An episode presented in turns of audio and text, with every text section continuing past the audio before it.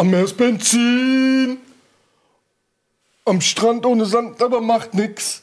Verbrenne mein Weed. Unter Pal Pal Palmen aus Plastik. Das ist das ähm, Kino Plus ähm, gibt's heute. Du sollte, ich sollte doch heute mal das Intro machen. Präsentiert von der 187 Straßenbahn. Willst du auch noch was dazu sagen? Viel Spaß bei Kino Plus. Ach, come on, ey. Jetzt lässt du mich hängen.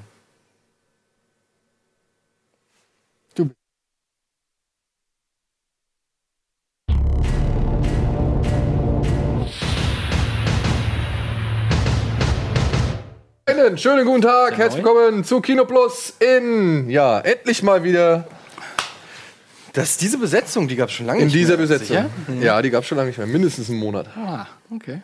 Mindestens. Schön, ich freue mich. Ja. Am Meer aus Benzin. Ich will nichts sagen, ich sag lieber nichts. Ohne Sand, aber macht nix. Verbrenne mein Weed. ja, Eine Palmen aus Plastik. Du hast als letztes 187 Straßenbande gesehen. Du hast mich eben drauf gebracht. Ja, aber ich habe dich mit einem neuen Song drauf Ja, gemacht. ist egal. Ja. Das ist das, was bei mir getriggert wird. Schön, dass wir mal wieder in dieser Konstellation zusammenkommen. Es hat ähm, lange gedauert, aber es ist auch wert, denn wir kommen wirklich just gerade, Volley.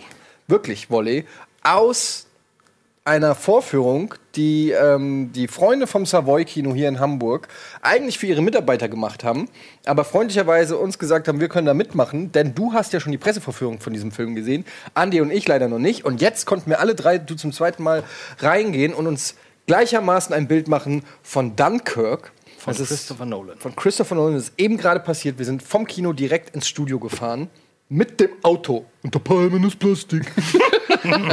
Ja, aber bevor wir darauf eingehen und auch noch auf einen kleinen, wie soll man sagen, Backstage-Report vom Savoy Kino, Mhm. denn wir durften einmal hinter die Kulissen blicken ähm, des Vorführraums. Shit, was habe ich gestern gesehen? Ja, genau. Mann, Würden wir einfach erstmal abfragen, Ja, zuerst. was hast du außer Dunkirk als letztes gesehen? Weil ich weiß, du hast Dunkirk als letztes gesehen. Ich glaube, ich habe als letztes gesehen Spider-Man davor. Homecoming? Nee, den ersten mit Tobey Maguire. Auch keine Serien oder so? Ja gut, Serien ist ja falsches Format hier. Ne? Nö, wir haben immer gesagt, was hast du ja, als okay, letztes? also als letztes, de facto als letztes gesehen habe ich äh, Ozark, die erste Folge. Ähm, was mir sehr gut gefallen hat, Bra sehr Breaking Bad-mäßig, aber das wusste man ja auch vorher. Aber das muss ja nichts Schlechtes sein und ähm, generell hat mir das sehr gut gefallen. Äh, Also auf jeden Fall so, dass ich sagte, habe ich Bock, das weiter zu gucken. Ja, mach mal. Wir müssen dann bis zum Wochenende auf den gleichen Ja, Stand ja, kommen. ich weiß. Und ähm, filmtechnisch habe ich dann ähm, wirklich Homecoming, ähm, Spider-Man Homecoming gesehen. Der hat dir nicht so ganz gut, nicht so richtig gut gefallen. Ja, doch, der war schon sehr unterhaltsam, so wie alle Marvel-Filme. Ich bin noch nie aus einem Marvel-Film gegangen, habe gesagt, boah, da habe ich mich mal durchgelangweilt. Aber genauso wie alle Marvel-Filme bleibt da auch wieder nichts hängen. Und ich fand, ähm, dass der halt so den Spider-Man, also für mich war das, das war halt wie eine Highschool-Comedy, das sollte ja auch sein. Aber für mich, ich habe mir dann noch mal so ein paar Szenen von Tobey Maguire Spider-Man angeguckt, das hat mich mehr gepackt. Ja, ich habe genau das gleiche gemacht. Ich habe auch Spider-Man im Kino gesehen. Ich fand ihn ja gut. Ne? Mhm. Äh, auch im, mit Abstand vielleicht nicht mehr so, aber ich weiß, dass ich im Kino richtig gut unterhalten wurde und dass ich so rausging und dachte, ah, das war ja ein schöner Film. Und dann habe ich mir danach nämlich, nachdem alle gesagt haben, ja, aber der beste ist ja der zweite, Spider-Man 2, dann habe ich mir den nochmal angeguckt und dann fand ich Tobey Maguire, fand ich echt sehr, sehr schwierig anzuschauen, muss ich sagen. Ja, gut, das ist halt, ist halt auch schon lange her, jetzt 15 Jahre oder was. So, ne? Glaub, 2002 ist der. Ja. 2002. Also insofern muss ich sagen, ähm, dafür finde ich, hat sich Spider-Man gut gehalten und ich mochte einfach irgendwie diesen. Vielleicht hat mir das auch ein bisschen gefehlt, dass es einerseits irgendwie so eine ähm, Origin-Story war, ohne die Origin-Story zu zeigen und mich quasi dann einfach so, ich, mir hat das irgendwie alles so ein bisschen gefehlt, die Herleitung und alles, auch wenn ich sie schon kenne natürlich. Wusstest du denn viel von, durch, also hast du viel Trailer im Vorfeld gesehen? Ja. Okay, ich nämlich nicht. Und für, zum Beispiel für mich war eine Überraschung, was im Trailer vorkommt, deswegen kann ich das kurz sagen. Er kommt durchs Fenster, durch die Decke reingekrabbelt, macht leise die Tür zu, dreht sich um und da sitzt sein Kumpel mit dem Todesstern, guckt ihn an, du bist Spider-Man. Das wusste ich nicht, ja? Und ich. Ich Na, so, das oh, ist- wie geil! Wie, Ja, das ist auch- bester Kumpel. das Das sind halt, kann, kann ich dein Best Buddy werden? Ja, das sind halt auch gute Szenen. Also, Ja. sind, halt- humortechnisch ist der auch richtig gut. So als Comedy funktioniert der für mich auch voll. Oder immer in der Vorstadt so. Aber der ist halt schon auch sehr albern und er ist schon wirklich sehr klamaukig unterwegs und sehr, ja, und er, er ist halt auch sehr unbeholfen oft und so. Und ich hatte eher das Gefühl, es ist so ein bisschen Iron Man oder Iron Boy, so Iron Man and Son. Und irgendwie, so weiß ich nicht, da hat mir so, ich fand auch Michael Keaton als Bösewicht fand ich nicht befriedigend. Auch nicht. echt? Nee, fand ich irgendwie, ich war mir das zu wenig so. Und ähm, ich habe manchmal so ein bisschen meine Probleme, Spider-Man einzuordnen in seinem Skill. Also wenn ich Civil War nehme, wo sein Kurzauftritt kommt und er einfach irgendwie alle platt macht mit noch einem lustigen Spruch und Captain America sein Schild klaut und alles so nebenbei und dann Schnitt Spider-Man Homecoming. Ja, gut, da hat. So, aber da hat er ja die neuen, da hat er ja das neue Kostüm an, das ja, aber das, kann, ist, das passt alles irgendwie noch nicht so Ja, hundertprozentig. Moment, das hat er aber auch in äh, Civil War an. Genau das gleiche. Ja, das stimmt. Er sagt, er darf Ja gut, aber er hat ja dann, er hat, er schaltet ja dann die anderen, die anderen Fähigkeiten frei und kann die nicht, kann die nicht handeln. Das ist ja die Und das war auch so ein bisschen, die Suit von Spider-Man war eigentlich so ein bisschen mehr der Overtech. Star. Als, also du hast dich halt so gefragt, okay, kann er das oder kann das die Suit? Weißt du, das ist schon so, auch so wie Iron Aber das Man. wird ja am Ende auch beantwortet, ob es er ist oder ob es nur der Anzug ist. Darum geht es ja letzten Endes, weil ja, aber ich meine jetzt einfach von den Skills so, ne? Also einfach ähm, Homing Missile und, und Infrarot und blei, weiß ich nicht alles und so. Das ist irgendwie, war mir das. Ja, hat mich halt, was soll ich denn sagen? Ich muss ja auch Nee, nicht jedes Mal. Ähm, ich, ist halt einfach, diese Marvel-Filme sind alle auf einem gleichbleibenden Niveau. Das ist immer unterhaltsam, da geht man immer rein und hat eine gute Zeit und das ist ja dann vielleicht auch manchmal mehr als genug, aber es ist alles so formelhaft und fühlt sich alles gleich an. Es fühlt sich, und dann habe ich danach direkt den Ragnarok Tor Trailer gesehen und dann habe ich gedacht, ja, okay, jetzt sind wir echt wirklich Augsburger Puppenkiste hier. Es ist wirklich nur noch bunt und lustig und knallig und Ja, Halligalli da kommen wir gleich so noch drauf zu sprechen.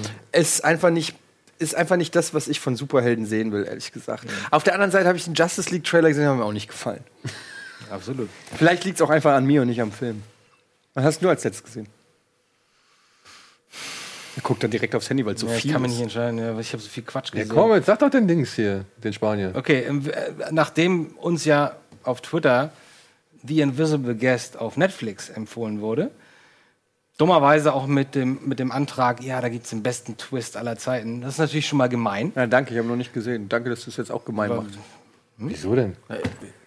Ich kenne den Film nicht. Ja, aber was weißt du denn jetzt? Ja, er beschwert sich gerade, dass man Den- das nicht äh, sagen den soll, Twist dass ist es einen ähnlich. ultra krassen Nein, man soll nicht sagt- sagen, das ist der gibt ultra krasseste Twist aller Zeiten.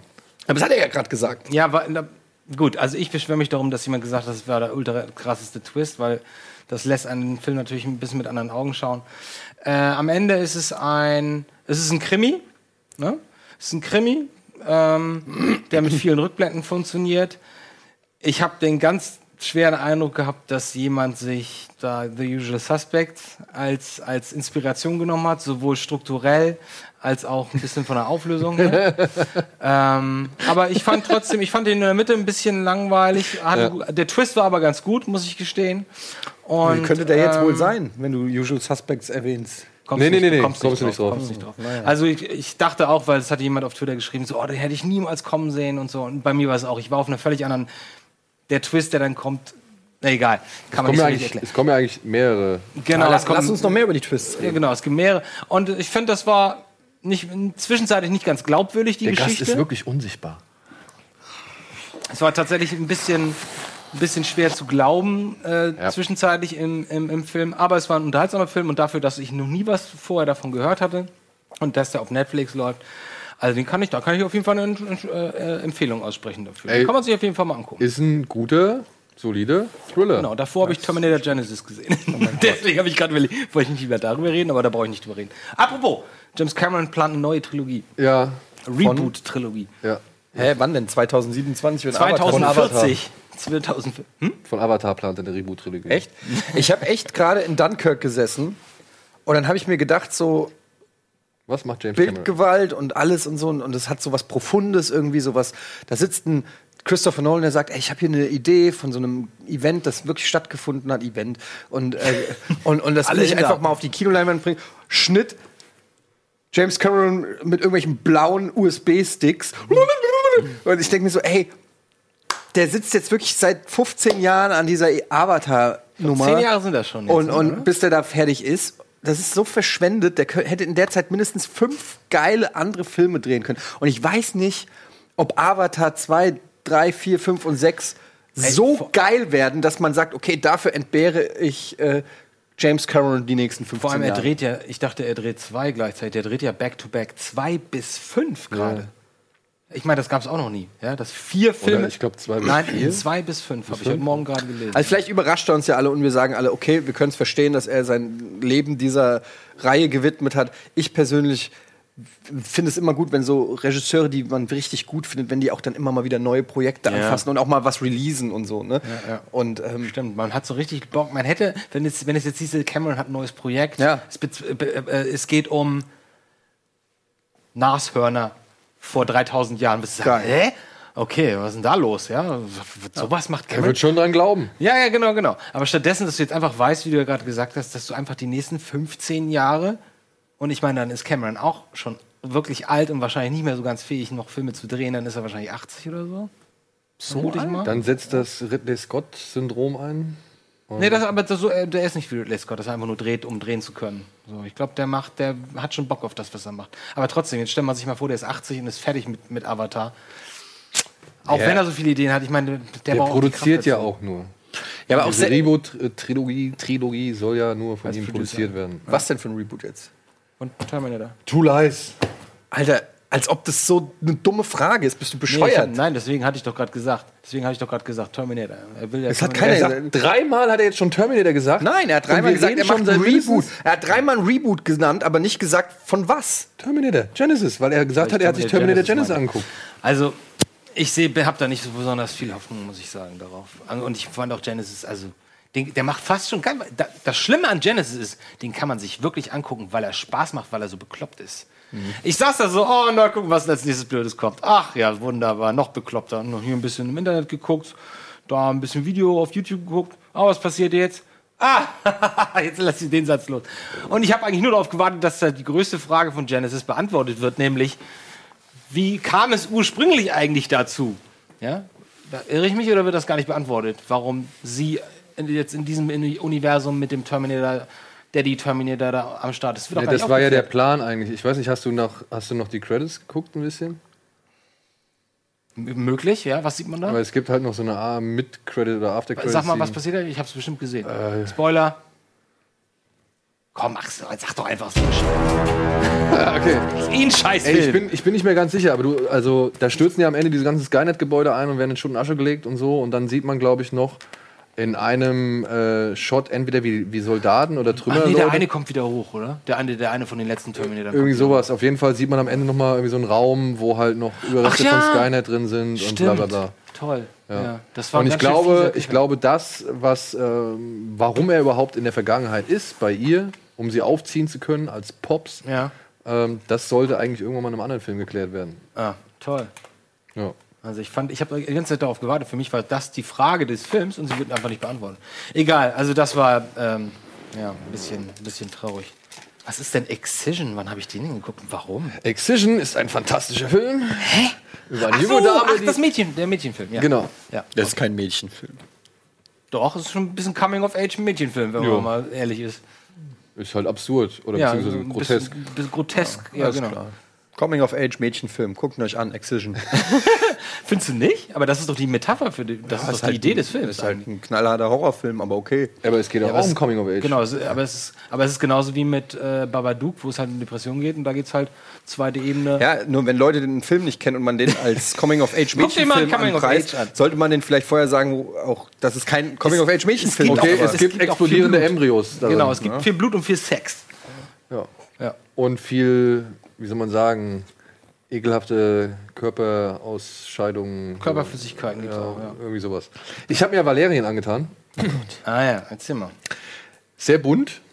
Er kriegt sehr gute Bewertungen und Kritiken mittlerweile, ne? Ja. Die Tage habe ich immer wieder Also, ich will jetzt auch nicht irgendwie schlecht reden. Ich fand ihn aber halt auch echt nicht so wirklich ähm, mitreißend. Was aber Hauptsach, hauptsächlich eigentlich an den beiden Hauptdarstellern lag, die ich halt völlig falsch gecastet finde. Mhm. Obwohl Cara Delevingne echt eine bessere Figur abliefert als Dane DeHaan. Was?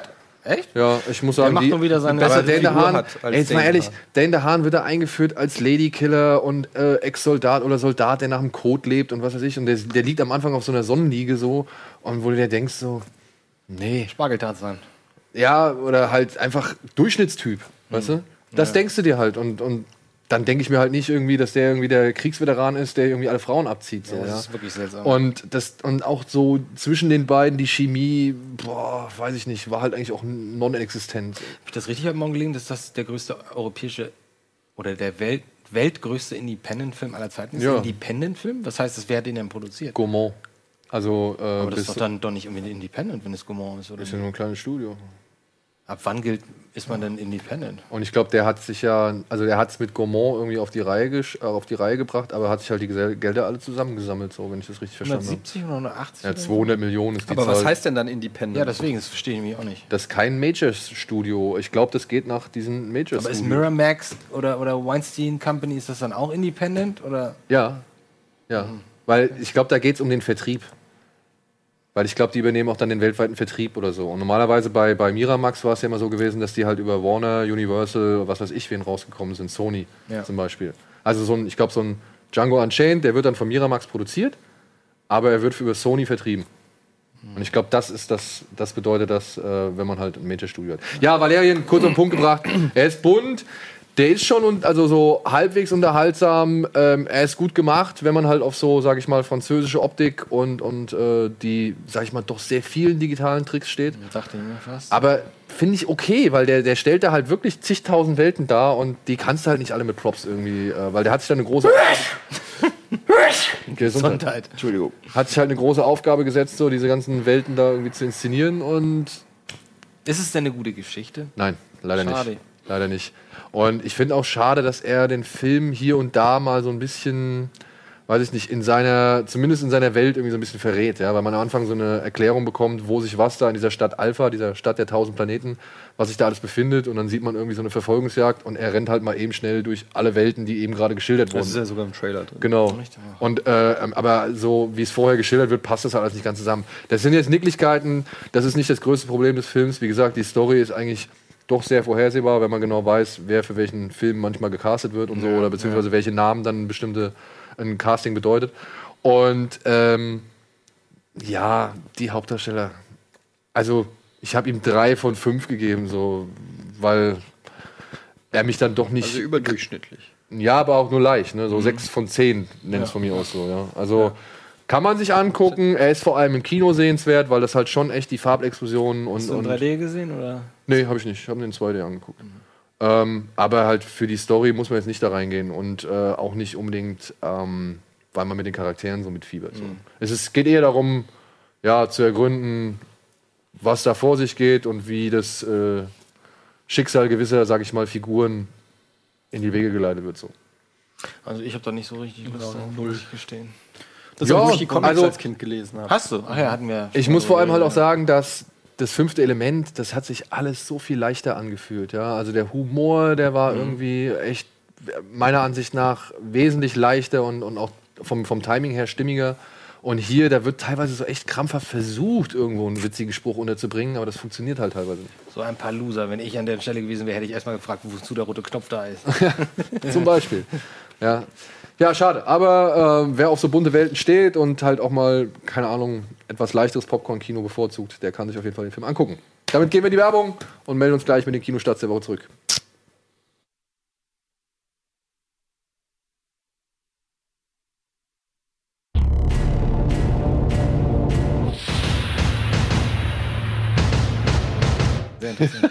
Woher? So, jetzt pass auf. Freunde, jetzt, jetzt wird es investigativ. oh, echt? Was? Wo kommt's her? Oh nein. Ja, jemand Ich hat. weiß, du darfst nicht auf Augenhöhe machen. Ich wollte nee, nee, das kam tatsächlich von jemandem, vom Amerikaner, der das in den 70ern erfunden Also jemand hat mal, ein, ein Redakteur hat sich mal auf die Suche gemacht und hat das versucht zurückzuverfolgen. Und hat jahrelang danach geforscht und dann hat dann einen Typen gefunden, der das, ich glaube, es gibt auch eine bes- besondere ähm, Bezeichnung dafür. Der hat das erfunden mit seinen Mitschülern zu einer gewissen Zeit. Von dem aus hat sich das so verbreitet. Aber es ist tatsächlich erst, besteht erst seit den 70ern und kommt ursprünglich aus Amerika. Also, Wir haben das schon in der Schule gespielt. Und die haben auch noch andere, die haben auch tatsächlich noch andere Regeln gehabt. ja, du kannst ja mit dem Finger reinmachen. Finger rein, aber wenn du Finger rein und wieder und, und dann ge Da gegriffen wirst, hast du auch verloren. Da gibt es tausende Interpretationen und da wird dann auch immer, gem, da wird dann immer gemuschelt. genauso wie so, oh, nee, du hast gar nicht. Und so. Aber das erinnert mich an diese eine Curb, Curb Your Enthusiasm Folge, wo ähm, der Freund von ähm, Larry David, Richard Lewis, behauptet, er hätte die Redewendung From Hell erfunden. Und dann, Echt? ja, ja, da gibt es eine Folge, wo er, und dann trifft er auf irgendeinen, der sagt so, ah man, diese Sandwiches are from hell. Und dann so, oh, you're using my phrase. Und dann streiten sie sich Ja, natürlich, natürlich, darüber, natürlich. so, what your phrase? Ja, ja. Ich benutze es schon seit Jahren, aber ich habe es zum ersten Mal mit 17 oder so. Da hat es noch niemand benutzt. Und versucht dann wirklich zu beweisen, dass, dass diese Redewendung von ihm ist. Das ist immer so lustig, wenn Ja, also ich, ich, pass auf, ich, ich, Man kann ich, denke, ich denke, man kann natürlich vor sich vorstellen, das ist überall mal zufällig entstanden. Aber genauso kann ich mir vorstellen, dass es tatsächlich einen einzigen Ursprung hat. So, Ja, aber du könntest beides jetzt zum sein. Beispiel behaupten, ich bin's gewesen. Wer soll's dir denn nachweisen? Oder nicht nachweisen? Naja, du kannst ja in heutigen Zeiten, Zeiten des Internet. Nee. Man könnte so eine Fake-Doku drehen mit so O-Tönen. Und dann sagt, na, ich erinnere mich noch, im Kindergarten kam Daniel zum ersten Mal zu mir und hat es, hat es so äh, hingehalten. Er hat und erst so gemacht, dann habe ich die Finger genommen und zu, zusammengehalten und auf einmal. auf einmal so war die schwarz-weiß. Idee. Wir waren so begeistert, wir mussten uns schlagen. so schwarz-weiß-Fotos von so einem Kindergarten-Gruppenbild, wo er so mit dem ra- rauf gefotoshoppt ist und so, mal so einen richtigen Mythos schaffen. Wie heißt das Spiel? Es gibt keinen Namen. Ich weiß es nicht mehr. Ich müsste mal nachgucken, das Okay. ist bestimmt in meiner. Loch gucken. ja. Nee, nee, das hat, hat einen das speziellen, spezielle Bezeichnung. Google mal Loch gucken. Und damit guckt ihr jetzt hier in die Röhre, denn das sind die Kinostarts der Woche.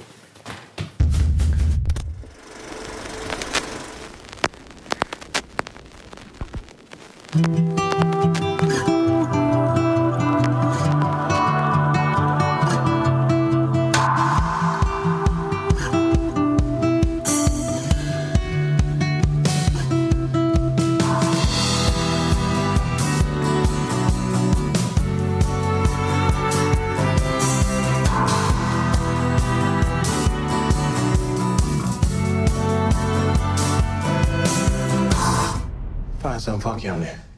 Just in case we gotta rip this joint up.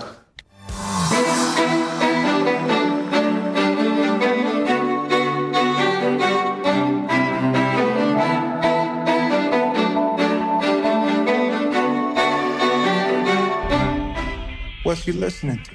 Oh, let me check. Tequila.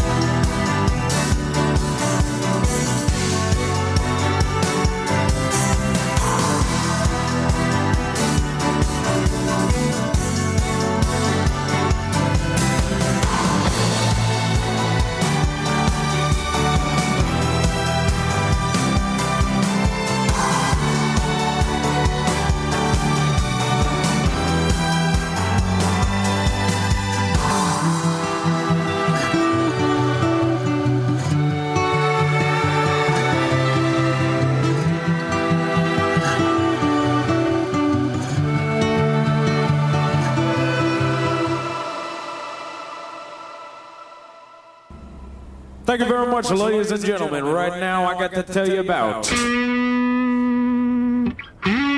fabulous, most groovy Bell Bottoms.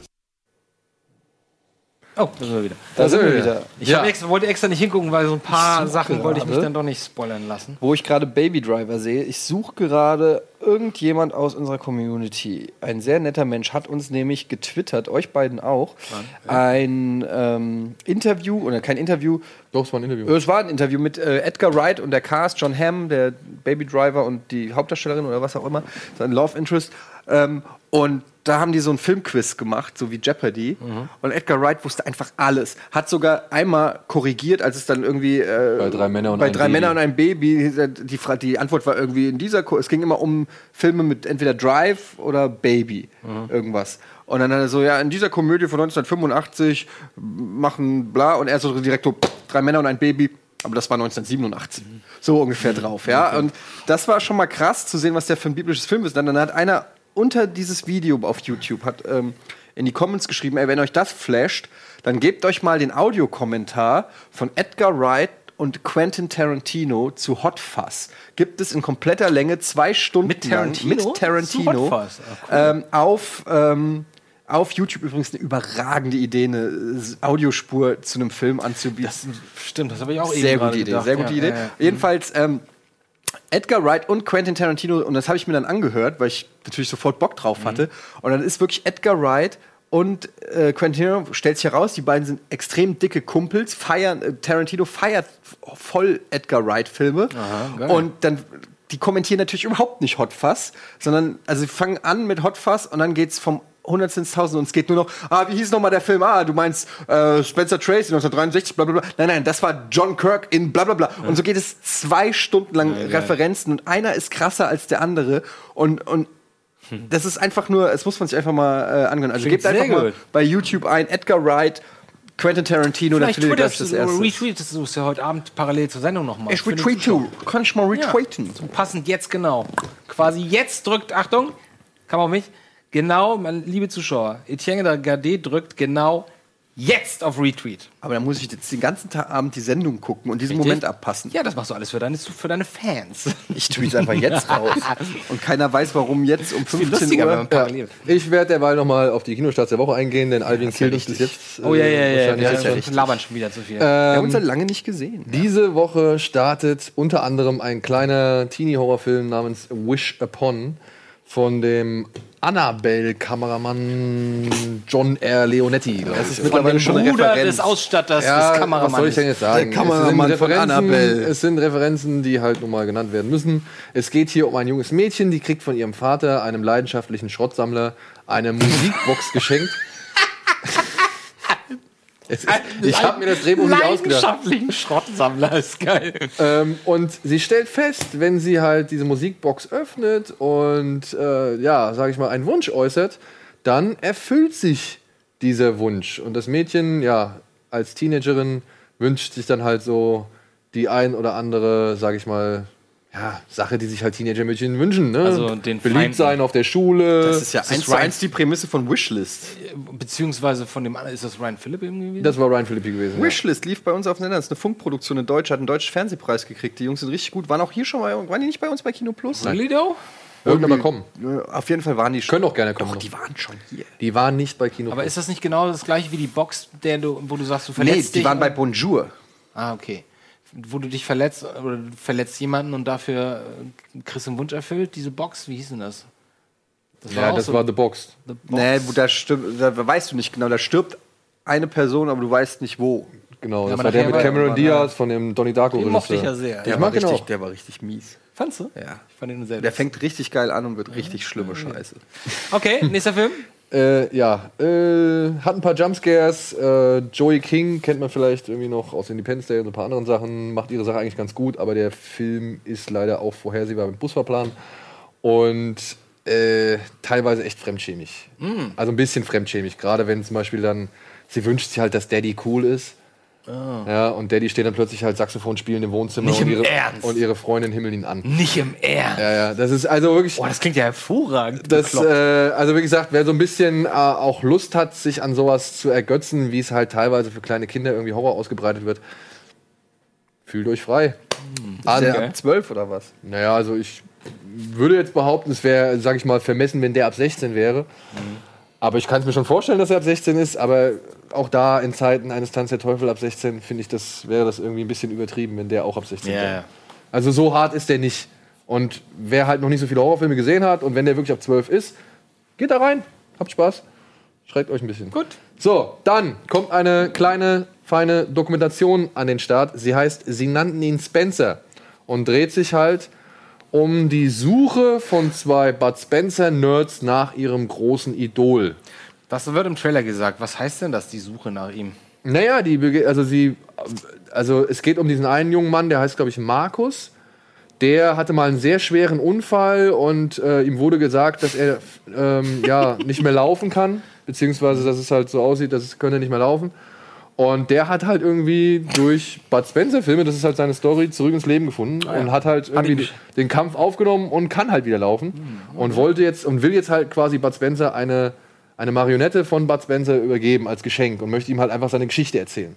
Und der andere, der sich ihm anschließt, den er bei einem Fan-Treffen kennenlernt, der heißt Jorgo. Der ist seit Geburt an blind. Ja, aber ähm, ja, hatte durch Bud Spencer-Filme in seiner Kindheit sehr viel Spaß. Dann ist er wahrscheinlich deutscher Blinder gewesen, oder? die sind beide deutsch. Der eine Ah, okay. kommt, glaube ich, irgendwie aus der Ecke äh, München und der andere kommt aus Berlin. Okay. Naja, und die beiden ähm, machen sich jetzt mit Hilfe eines äh, Dokumentarteams, also das ist Markus heißt der, glaube ich, ja, äh, machen sich halt mit äh, Hilfe eines Dokumentarteams auf die Suche nach alten Weggefährten von Bud Spencer und dann halt um quasi letztendlich bei Bud Spencer zu landen. Ja. Sag mal, ist Bud Spencer und Terence Hill, ist das eigentlich ein deutsches Phänomen? Nee. Also nicht, wenn man sich diese, diese ähm, Dokumentation da auch anguckt. Die sind halt wirklich weltweit. Aber äh, speziell, äh, Deutschland ist schon spez- speziell. Wir haben natürlich- Dadurch, dass der Witz halt ganz anders hier umgebaut worden ist, durch die Synchro. Ja, aber Rainer ich habe mir jetzt dieses Buch, dieses Reklambuch mal durchgelesen und so weiter. Und äh, zu Bud Spencer, diese 100 Seiten Reklam, das fand ich, fand ich sehr interessant. Und auch hier in der Dokumentation wird halt immer wieder gezeigt, der ist dieser, dieser Markus, glaube ich, ich hoffe, er heißt so, ähm, der hat so eine Sammlung von Memorabilia zu Bud Spencer, was der da halt rausholt, aus allen Sprachen, allen Ländern und was weiß ich. Also die sind schon ein weltweites Phänomen. Hier in Deutschland natürlich nochmal ganz speziell. hier die haben hier, Nummer, ja. ey, äh, ähm, welcher war's? ich glaube, das wird auch in der Doku gesagt, zwei Himmelhunde auf dem Weg zur Hölle, glaube ich, oder so, ja, haben mehr eingespielt, hat mehr eingespielt als der Weiße Hai, als Krieg der Sterne, als der Pate, also hier in Deutschland. Ja, es äh, führt immer noch die Rangliste in, in, in, dem, in den Jahren irgendwie an. Sehr, also ziemlich viele, die ersten Bud Spencer-Filme waren alle immer auf Platz 1 gewesen, so. Und ja, es kommen halt wirklich dann alle Weggefährten sofort. Hier Silberlocke, ja, dann den, den äh, Boxer bzw. Footballspieler, den er dann ähm, bei, also diesen Geldeintreiber, den er bei, sie nannten ihn Mücke irgendwie ähm, ähm, dazu holt ins, ins Footballteam, dieser junge Drahtige, der die ganze Zeit nur durch die Gegend hüpft. Ähm, der Anulu, weißt du, von der Insel, der, der, der, der Lockenkopf, der Häuptlingssohn, der, ähm, der die ganze Zeit mit seinem Schwert da irgendwie rum war, fuchtelt oder halt, der hat, also bei, bei Bei Banana Joe. ich glaube, bei, einer- bei einem Banana Joe oder zwei Missionare spielt er den Gegenspieler. Ja, also wirklich, die haben die gesamte Riege, all diese Fressen, die du halt irgendwie 15.000 Mal gesehen hast, aber deren Namen du halt nicht weißt, die haben sie alle vor die Kamera geholt. Ey, das ist echt, ich muss sagen, ich bin froh, dass ich eine Kindheit hatte, in der ich Bud Spencer und Terence Hill geguckt habe. Und zwar auf eine Art und Weise, die nicht ironisch oder so war. Ähm, also ich weiß nicht, ob das heute noch ein Thema ist oder ob, ob jüngere Generationen auch damit aufgewachsen sind, aber das waren halt Filme, die ständig auch im Fernsehen liefen. Ne? Auf ARD, ZDF lief jede Woche mindestens ein oder zwei Bud Spencer und Terence Hill und es gab auch so viele und manchmal hast du sie doppelt gesehen und manchmal kam ein neuer und du wusstest gar nicht, oh was, es gibt einen neuen oder so. Das war ja nicht so wie heute, dass du genau wusstest, oh, nein, dann kam jetzt der raus, dann kam jetzt der raus, sondern irgendwie, es lief halt ständig irgendwie Oder bei, irgendwo. bei Freunden. Oder bei Freunden. Lief das Ding halt. Du kommst zu Besuch und dann läuft das Ding halt. und irgendeiner hat immer eine. VHS-Kassette mit irgendeinem Genau. Bud Spencer Terence und den kannte man noch nicht oder so. Ja. Und ich muss sagen, das war das ist eine meiner schönsten Kindheitserinnerungen sind Bud Spencer und Terence Hill Filme. Das ist wirklich, ähm, ja, das macht einen, glaube ich, zu einem besseren Menschen, wenn du das gucken Das, ist- kannst. das ist das mit Sicherheit. ja, oder? Ja. Und sowas Vergleichbares gibt es ja nicht mehr. Also es ist Adriano Celentano mit Abstrichen. ja. Ja gut, das war zur gleichen Zeit. Ja, ich aber heutzutage. Ach so, heutzutage meinst du. Ja. So sympathischer, cooler Klamauk ist, ist Und schwer Louis zu machen. Define kommt, auch- würde ich auch noch so mit in die Richtung. Ja, aber ist auch alles lange vorbei. Ja. Das ist alles 70er, ne? Ja, 70er, alles 70er, ja, 80er. Die Dokumentation ist so ein bisschen, ich war ein bisschen zwiegespalten. Natürlich hat die auch ihre Mängel. Ich fand das Bild zum Beispiel teilweise echt sehr schlecht, also von der Qualität her. Aber das will ich jetzt nicht mal irgendwie als Kriterium irgendwie einbauen. Was ich aber halt ein bisschen schade fand, der Regisseur steckt die beiden halt immer wieder in Situationen, die schon so ein bisschen fremdschämig sind, ja, wo sie halt Szenen aus den Filmen nachspielen und so Sachen.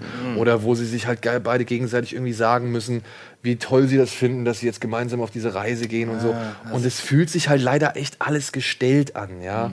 Die, die mögen das wirklich meinen und das mag auch wirklich deren Intention gewesen sein und die mögen auch wirklich ein richtig tolles Erlebnis da gehabt haben. Das will ich denen gar nicht abstreiten. Aber so wie es da präsentiert wird, fühlt sich leider nie richtig gut an. Also es so, geht ne? nur darum, dass er ihm diese Puppe geben will und einmal Danke sagen. Ja, genau. Aber das ist doch kein Problem. Ich meine, Spencer war doch immer irgendwo unterwegs. Du, die zeigen halt genau Aha. die Schwierigkeiten, die sich da ergeben haben. Weil sie zeigen zum Beispiel, er hat am Anfang hat er wirklich eine Privataudienz, ja, zeigen sie, wie er da bei einer Autogrammstunde nochmal so einen extra äh, Talk irgendwie kriegen soll. Und da kommt dann irgendwie eine Pressesprecherin an. Alter, Alter. Die ist richtig mies. Also sowas habe ich auch noch nicht erlebt. Ja, die ist wirklich scheiße. Ja, die ist wirklich scheiße und sagt, ja, haut ab mit der Kamera und bla bla bla und das ist ja keine Dokumentation und was weiß ich. Und die lässt die wirklich eiskalt da stehen. Obwohl die halt wirklich einen Termin haben, der vorher abgeklärt war. Und die hat aber keinen Bock drauf. Keine Ahnung warum. Okay. Ja, das ist halt zu Beginn des Films. Da nimmt dann halt die Reise ihren Lauf. Daraufhin beschließt er quasi diese Reise nochmal selbst in Angriff zu nehmen. Und ansonsten, ey, trotzdem, ey, du sitzt dann da und dann wird halt alles nochmal so erklärt und auch anhand des Buches hatte ich ja schon so ein bisschen Hintergrundwissen und da kommen ein paar echt schöne Sachen wieder zutage. Es gibt auch ein paar Leute, ja, ich weiß, es gibt auch ein paar Leute, die, äh, sag ich mal, auch mal so ein paar unschöne Sachen erzählen oder wo halt so ein bisschen auch mal die Legende Bud Spencer halt irgendwie nicht ganz im besten Licht dasteht. Fand ich auch interessant, ja. Ähm, aber alles in allem, ja, ich hatte am Ende Tränen in den Augen, weil es halt Bud Spencer ist. Aber es gibt auch schon, wie du gerade ge- angedeutet hast, auch Hintergrundinfos zu Bud Spencer und nicht nur die beiden Nerds und wir sind Nerd. Schaut, wie Nein, viel Nerd also- wir sind. Das ist unser Nerdweg. Hier gibt es ein paar Ausschnitte aus dem Film, sondern ich meine, das würde mich ja interessieren. Der Film heißt äh, nannten ihn sein Name-. Sie nannten ihn Spencer. Dann will ich auch ein bisschen die Geschichte von Bud Spencer. Ich meine, die ist ja recht spannend, ne? Mit, Ja. mit Olympia. Also, so ich gebe dir das. Buch gern mal. Das, äh, da- das kann man sich schnell weglesen. Da kriegt man viel, Mhm. auch gerade über die Anfangsjahre. Aber hier, die gehen auch schon ins Detail, erklären halt, wie es am Set entstanden ist. Da widersprechen sie so ein paar Sachen. Äh, wirst du vielleicht auch feststellen, wenn du das mal gelesen haben solltest. Und ein paar Sachen so sind so ein bisschen okay. Aber nichtsdestotrotz gibt es halt so vom Set gibt's geile Impressionen. Die Leute haben alle irgendwie mal eine Anekdote zu erzählen. So. Also das Die leben passt. auch alle noch, hier Silberlocke und Co. Oder? Die leben alle noch, ja. Ah, cool. Also zumindest zum Zeitpunkt der Dokumentation. Ja. Ja. Und was passiert, ob sie es schaffen oder nicht, guckt es euch an, wenn ihr wirklich damit groß geworden seid. Der kommt Das ins Kino? Der läuft heute an. Seit heute, ja. Krass. Ja, cool. Ja, schön. Darüber hinaus gibt es ein kleines, äh, wie soll man sagen, ein Kammerspiel. Das haben wir uns auch schon angeguckt. Yeah, es The heißt Party. The Party ist ein in Schwarz-Weiß gedrehter Film mit recht prominentem Cast, kann man schon mal so sagen. Oh ja. Äh, Cillian Murphy, der heute nochmal in einem Film vorkommt, spielt auch mit. Äh, Und er spielt richtig gut da drin. Er spielt richtig gut, ja. Es geht um eine Politikerin, die wird gerade jetzt, glaube ich, zur Gesundheitsministerin irgendwie, oder ist zur Gesundheitsministerin ernannt worden. Und sie möchte das feiern und lädt daraufhin ihre beste Freundin an, deren Mann. Äh, ihr Mann ist noch mit dabei, der halt auch so ein bisschen. Ja, man weiß gar nicht am Anfang, ob, er, ob der schon debil ist Ja. oder so. Ich habe das auch nicht verstanden. Dann kommt Bruno Walz mit seiner bissigen Frau. Bruno Ganz mit Bruno- seiner bissigen Bruno Frau. Ganz Ja. mit seiner bissigen Frau, wo wir echt immer nur dachten, wie redet die denn zum Teufel nochmal mit ihm? Sowieso sind die Frauen, haben die Frauen in diesem Film eher das Sagen. Die sind auf jeden Fall die dominante und die, Spezies, Und die ja. Männer sind allesamt total doof. Das ist irgendwie ganz lustig, diese Dynamik, muss Genau, ich sagen. also worum es da genau geht, was da irgendwie so im Hintergrund äh, kocht und, und, und schwillt und so weiter, sollte man am besten, glaube ich, nicht verraten. Darf man nicht verraten, nee. Ja, weil es geht eigentlich darum zu ergründen, was da wirklich halt äh, für, sag ich mal, Ränkespiele im Hintergrund Ja, irgendwie es, es gibt stattfinden. da ein Problem und das ent entblättert sich nach und nach. Und Ja, und die Menschen entblättern sich nach und nach. Das auch, ja. ja, ja. Und das ist auch nicht relativ, also es ist relativ kurzweilig. Es ist, glaube ich, 70 Minuten oder 80 Mhm. Minuten oder so. Und wer auf so Ensemble-Stücke steht, äh, eher, sag ich mal, mit einem Theater-Touch, Aber wir haben auch alle gesagt, nachdem wir es gesehen haben, Carnage, also das ist ein bisschen wie Carnage. Genau. Carnage ist aber besser. ist besser auf jeden Carnage Fall. ist besser, aber der ist trotzdem, das ist ein richtig, echt ein guter Film. Den kann man sich, Kann man sich angucken. habt ihr den denn gesehen, wenn ich mal fragen darf? Wir haben einen Link geschickt bekommen. Und wann habt ihr Warst du den nicht gesehen? dabei? Da warst du entweder krank oder wieder mal nicht verfügbar. Wieder mal nicht. Da höre ich einen Vorwurf raus. Ja. Stimmt, du warst nicht dabei? Nein. Das war, wir haben den bei mir geguckt. Ja, wir haben den bei dir geguckt, aber wir haben in der, öffentlich in der Gruppe rumgefragt und äh, haben Nee, alle warst, eingeladen. Du warst immer, du warst, Warum das war, glaube ich, vor. wir mir den Link schicken können, während ich. das geht ja nicht, den kann man ja leider nur an, angucken. Das ist ja das Problem bei den Links. Das war vor zwei Wochen, gerade als du so tief äh, auf der Notaufnahme lagst. Einmal anschauen und dann ist die Kopie erlischt. Puff, puff. Tja.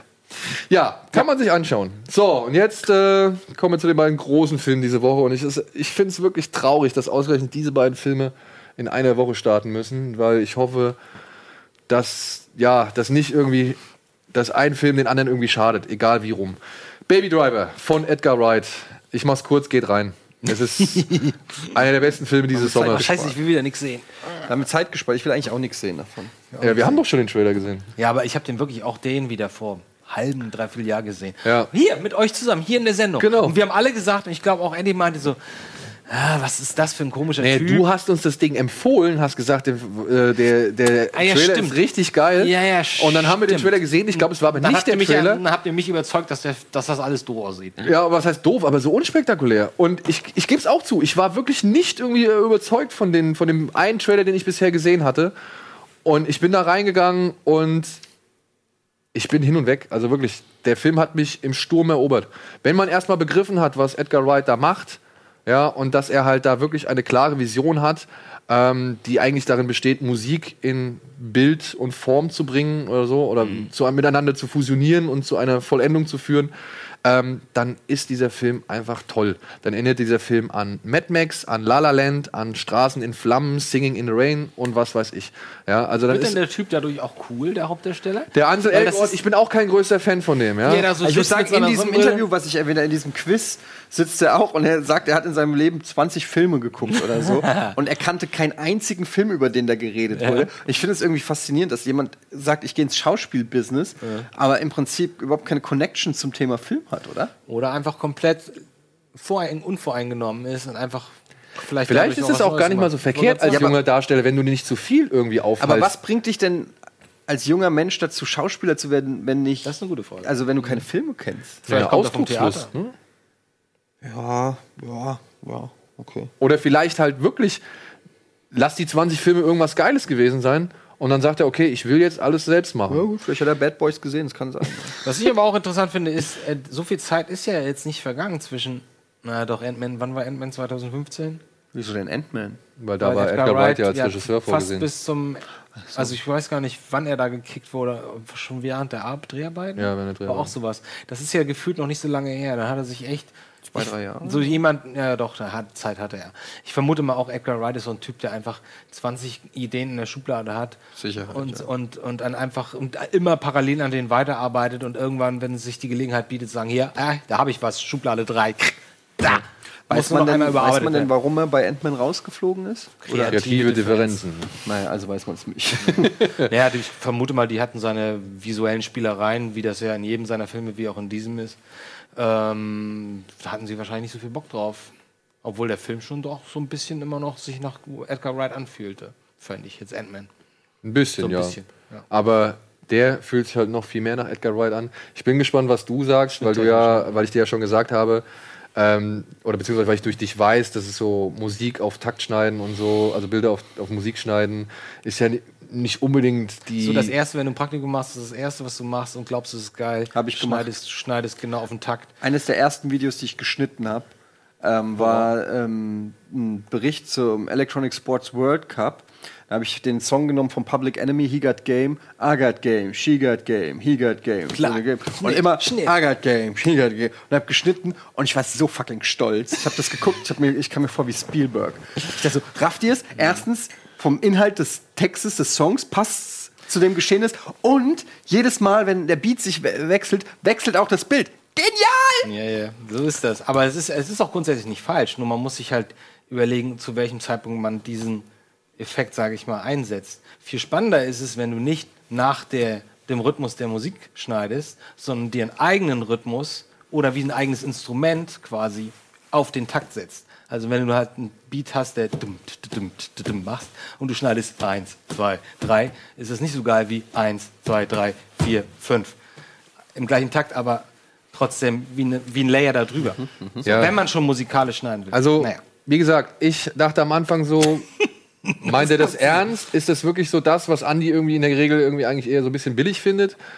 Und dann merkt man aber so nach und nach, okay, der meint es ernst und okay, der versucht jetzt noch was anderes. Weil, wie gesagt, habe ich euch auch schon mal gesagt, er versucht halt teilweise oder er passt halt einfach teilweise die Texte oder die Bilder den Texten, den Instrumenten und was weiß ich, den Situationen, die beschrieben sind, im, im Lied an. Und das finde ich halt schon wieder geil. Und dann kommt halt da noch eine relativ charmante Liebesgeschichte dazu, plus halt wirklich großartige Darsteller wie Jamie Foxx, John Hamm und äh, Kevin Spacey, deren Motivation zwar immer mal wieder in Frage zu stellen ist und vielleicht jetzt auch nicht irgendwie vollkommen ausgearbeitet ist, aber die alle irgendwie mit Spaß bei der Sache sind, geile Sprüche am Leib haben und ja, diese Aktion-Reaktionsgeschichte halt irgendwie am Laufen halten. Und am Ende saß ich da und dachte mir nur, wow, was ein geiler Film. Ja, also wirklich so, ja, irgendjemand hatte geschrieben, das hat so diesen Straßen in Flammen-Flair, so weißt du, dass du halt deine Helden hast, mit denen fieberst du mit. Das ist vielleicht ein bisschen kitschig, das ist vielleicht ein bisschen unlogisch so, aber am liebsten wärst du auf dem Beifahrersitz neben denen. Und genau das erzeugt oder hat Baby Driver bei mir erzeugt. Und das finde ich halt richtig, Und sowas, cool. sowas gab es ja auch sehr, sehr lange nicht mehr. Das, Eben. okay, das hatten wir bei Mad Max vielleicht, wo man auch sagt, die Story ist völlig Banane. nebensächlich. Es geht darum, guckt euch mal dieses Spektakel an. Seid dabei. Seid dabei, genau. genau. Und ich vermute mal, so ist das auch. Genau. Also ich Ähm, habe weil ich meine, auch ein guter musikalischer Schnitt, um noch mal ganz kurz zu sagen. Zum Beispiel bei, bei äh, Whiplash hast du ja auch einen musikalischen Schnitt, aber der, da ist es halt, halt geil und da funktioniert es halt auch und, und knallt. Und, Naja. Aber ich bin Ja. da sehr gespannt und ich habe da auch Lust drauf. Vielleicht können wir gucken. Ach nee, heute Abend war zu spät, ne? Im Savoy? 10 irgendwann, weil, äh, 10, halb elf 30 oder oder sowas, ja. ja. So, jetzt gehen wir erstmal die Werbung und melden uns danach zurück mit ja, dem neuen Christopher Nolan-Film, einem Spezialreport aus dem Savoy Kino und noch weiteren Dingen.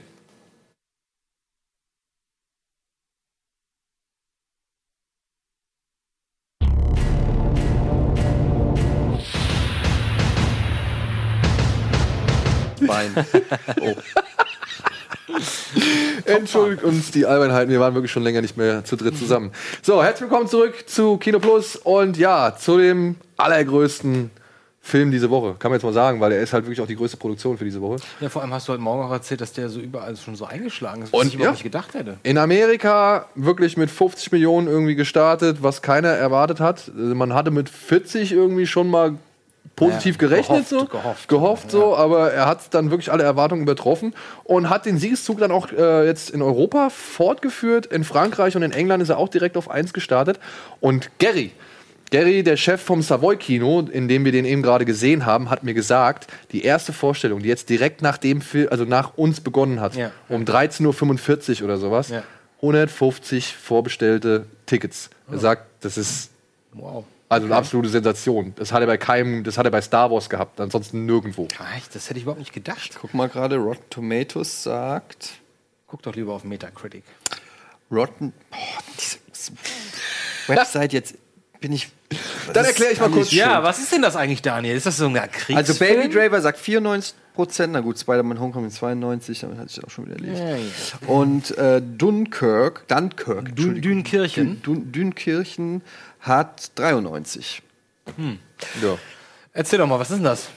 Ja, was ist es? Äh, Christopher Nolan versucht, die Ereignisse von Dünkirchen äh, zu rekapitulieren mit einem aufwendigen Experimentalfilm, möchte ich jetzt mal sagen. Ähm, es geht darum, dass äh, während des Zweiten Weltkrieges, relativ noch zu Beginn, würde ich jetzt mal behaupten, äh, die alliierten Truppen in Belgien quasi an den Rand des Meeres gedrängt worden sind. Man hat nicht mit dem deutschen Vorstoß, also man hat nicht mit der Schnelligkeit der deutschen Truppen gerechnet. Weder Churchill noch alle anderen. Und plötzlich waren halt Italiener, äh, Franzosen, Engländer da in dieser belgischen Stadt Dünkirchen eingekesselt. Also sie kamen einfach nicht da weg. Und äh, nun steht es halt hier in diesem Film auch zur Debatte, wie kriegen wir fast 300.000 Menschen von diesem Strand weg. Die Armee hat Angst, dass, also es ging vor allem den Briten natürlich um ihr Expeditionskorps, glaube ich, so heißt es oder so. Ähm, also um ihre eigene Armee, aber man wollte natürlich weder Schiffe riskieren, die halt von irgendwelchen deutschen U-Booten attackiert werden oder halt von irgendwelchen Bombern, äh, noch wollte man halt, ja, dem Feind natürlich zu viel Verluste irgendwie überlassen, so, ja, oder beziehungsweise zu viele Verluste her herstellen. Und genau das schildert dieser Film innerhalb von drei Stationen. Einmal eine Woche am Strand, einmal ein Tag auf dem Wasser ähm, mit einem, wie soll man sagen, Bootskapitän, der auf eigene Faust losbricht, um vom Strand in Dünkirchen Soldaten mit zurück nach England zu nehmen. Und aus der Sicht von, ja, ich sag mal jetzt zwei Air Force-Piloten, Royal Air Force-Piloten, aber deren Zeit begrenzt sich auf eine Stunde. Ja, das muss man vielleicht noch mal ein bisschen genau erklären, weil das findet alles parallel statt. Di- Direkt am Anfang sieht man so quasi, ähm, wird auch äh, mit, mit, also wird auch beschriftet so wie so Kapitel. Ähm, und diese Storylines laufen quasi parallel ab und es hat tatsächlich so ein ganz bisschen mich auch an Inception erinnert, dass es so verschiedene Zeitebenen gibt, nämlich da, alles was verschiedene Geschwindigkeiten. Genau, und dadurch auch verschiedene, Gesch- äh, im Prinzip verschiedene Geschwindigkeiten. Die, alles, was am Strand sozusagen passiert, wo die Soldaten warten auf ihre Rettungsboote und was auch immer, dauert eine Woche. Parallel dazu wird aber dann geschnitten in den Luftkampf, in dem sich Tom Hardy zum Beispiel befindet. Und das passiert alles innerhalb einer Stunde. Und dann eben auf diesem Kutter von dem Typen, ähm, das ist quasi ein Tag, also die Zeit, die du von, von England, der Küste brauchst, bis nach Dunkirchen ähm, Und zurück. und zurück ist ein Tag. So. Und da wird aber immer wild hin und her geschnitten und manchmal siehst du halt Sachen, die am Strand passieren, dann aus der Sicht des Fliegers, aber bei ihm ist es einfach nur so ein kurzes Vorbeifliegen und dann ist aber wieder Schnitt und du siehst quasi in langen Szenen, was wirklich unter ihm sozusagen passiert, was er aber natürlich in dem Moment gar nicht so mitkriegt. Ist, ist gar nicht so leicht zu erklären. Ist ein bisschen gewöhnungsbedürftig Klingt auch. auch spektakulärer, als es ist. Die Idee ist, finde ich, richtig gut. Die Umsetzung, muss ich sagen, ist, äh, ja, also hat nicht 100% bei mir funktioniert. Also es ist halt seltsam, wenn du zum Beispiel in einem Luftkampf mit Tom Hardy dich befindest und dann wird plötzlich an einem, in einem Hö Höhepunkt wird, wird geschnitten und du bi- bist auf einmal wieder in so einer etwas ruhigeren oder bedrohlicheren Situation, wie bei den, bei den Soldaten am Strand oder auf dem Schiff, was angegriffen wird oder so. So, und dann, dann gehst du noch zu einer anderen, äh, zu einer anderen Ebene oder zu einem anderen Layer. So, und dann gefühlt nach 15 Minuten gehst du zurück zu Tom Hardy und bist exakt in der gleichen Situation, eine Sekunde später. Und da geht's Aber weiter. das ist halt das, was ich meine, dass es so Ja, ja. Inception-mäßig Ja, ja, ist, wo du genau. auch auf mehreren Ebenen, de, äh, nur dass die, die Zeit, also das ist so, es klingt ein bisschen wie Inception und es ist von der Idee auch wie Inception, Mhm. hat sich aber trotzdem ganz, also, also ganz anders angefühlt. Aber ich finde, also was ich jetzt beim zweiten Mal jetzt bemerkt habe, wenn du diesen Gimmick nicht weißt, dass das am Strand eine Woche ist, dass das. Ich wusste es nicht, ich hab's, ich hab's nicht aber das geschnallt. stand ja da. Wo? Ja, aber ich Ganz am wusste nicht, äh, da stand halt nur The Beach oder so. One Week. One Week. Ja. Und dann äh, Air Force The Mole, Ah, One-. The Und ich, Mole, ich, bin One davon Week. ausgegangen, ich bin davon ausgegangen, es geht nur um die, das ist die Entfernung zur Heimat, dachte ich. So, Woche geht, dauert das darüber und mit dem Flugzeug geht schneller. Bis ihr mir das dann am Ende erklärt habt, ja nein, das, die Zeit, die da vergeht innerhalb des Films, ist eine Stunde. Ich so, ach so, habe ich nicht geschnallt. Ich muss aber auch dazu sagen, dass ich Also, arge meine ich. Probleme hatte, arge Probleme hatte, ähm, weil wir den natürlich auf Englisch gesehen haben. Savoy bringt äh, primär englische Filme, äh, englischsprachige Filme oder Originalfilme hinaus, heraus in Hamburg. Und ähm, ich habe wenig verstanden, was seltsam ist, weil ich gucke mir eigentlich nur O-Ton. Aber Filme so viel an. wurde ja auch gar nicht geredet. Ja, aber ich hatte manchmal das Gefühl, dass wichtige Infos dann, äh, dann doch irgendwie verloren gegangen sind. Also es wurde, war schon schwer zu verstehen, muss ich auch sagen. Es wurde sehr genuschelt. Ähm, die haben natürlich sehr britisches Englisch gesprochen und dann teilweise Kenneth Branagh Sch- hat man verstanden, die ja, anderen alle nicht. Mit, mit Einschüssen oder dann äh, Bane-mäßig, Tom Hardy mit seinem Funk. Und ähm, also das ist, war teilweise schwer zu verstehen. Was ich aber viel krasser fand, also ich habe das schon verstanden, als es eingeblendet wurde, dass das drei Zeitebenen sind und dass das auch Sinn macht. Das Schiff ein Tag leuchtet mir ein, dass das im Flugzeug schneller geht und was. Ich habe aber nie das Gefühl gehabt, dass das, was am Strand passiert, eine Woche ist. Das ist auch mein größtes Problem. Also, das hat sich, äh, also dafür, dass das so sein soll, dass sich das wie eine Woche anfühlt, hat die, und das war das, was du auch gemeint hast, dass der von Szenen zu Szenen springt. Und am Ende hatte ich immer das Gefühl, letztendlich ist alles eine Stunde. Ein Ausschnitt einer Stunde. So hat sich's eigentlich angefühlt. Es hat Ja, sich ja. nicht angefühlt, wie Das dass er so eine Woche oder So, Ja. ich hatte auch, eigentlich dachte ich, als der Film vorbei war, okay. Weil ich tue mich immer schwer mit Hans, äh, mit, mit, mit, äh, ähm, mit Christopher Nolan, dass er halt so Szenen, überlappende Szenen ewig in die Länge zieht. Und du hast zum Beispiel ein, ein Musiktheme, was natürlich wieder in diesem Fall von Hans Zimmer gekommen ist, was sich dann über 20, 30 Minuten so quasi äh, belegt. Und nicht, das hat mich auch schon bei Batman und so, hat mich das ein bisschen genervt, dass du einfach nicht einen Höhepunkt hast und eine Szene ist vorbei und die, der nächste Plotpoint oder die Geschichte geht weiter, sondern es, es dehnt sich wie, wie, wie Kaugummi. Und das. in diesem Film dachte ich schon so, ich guck's mir an, dachte so, das stört mich wieder. Und dann dachte ich, wenn ich das jetzt Daniel und Eddie gleich sagen, werden die bestimmt sagen, ja, aber das soll ja so sein, weil du, du, du bist quasi gefühltmäßig bei diesen Personen und die erleben ja nur diesen einen Tag. Fehler. Wie ich jetzt dann oder nach dem Film äh, erfahren, erfahren durfte, war es halt nicht ein Tag, sondern es war da eine Stunde, da eine Woche und da ein Tag. So. Aber ich würde gerne sagen, weil ich, ich würde zum einen sagen, man muss den, glaube ich, auf zwei Ebenen sehen. Zum einen technische Ebene. Und da mö möchte ich ganz klar Sounddesign und Kamera hervorheben. Und Spe Special Effects, beziehungsweise nicht vorhandene Special Effects, hoffe ich. Also der Film sieht äh, ganz toll aus. Es hat einen sehr natürlichen Look, auch gerade was Farben angeht.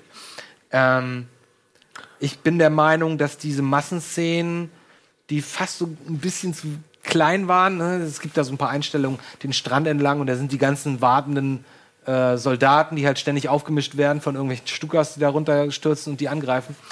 Ähm, das sieht alles richtig toll aus und es ist, man kann es auch genießen, gerade wenn man halt diesen ganzen Superhelden, Science-Fiction, CGI-Overkill-Match halt so ein bisschen noch im Kopf hat und weiß, ah, das ist ein normales Bild. So sieht ein Strand aus. So sehen Menschen aus, die am Strand sind.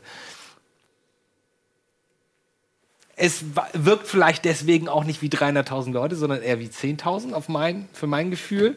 Aber okay.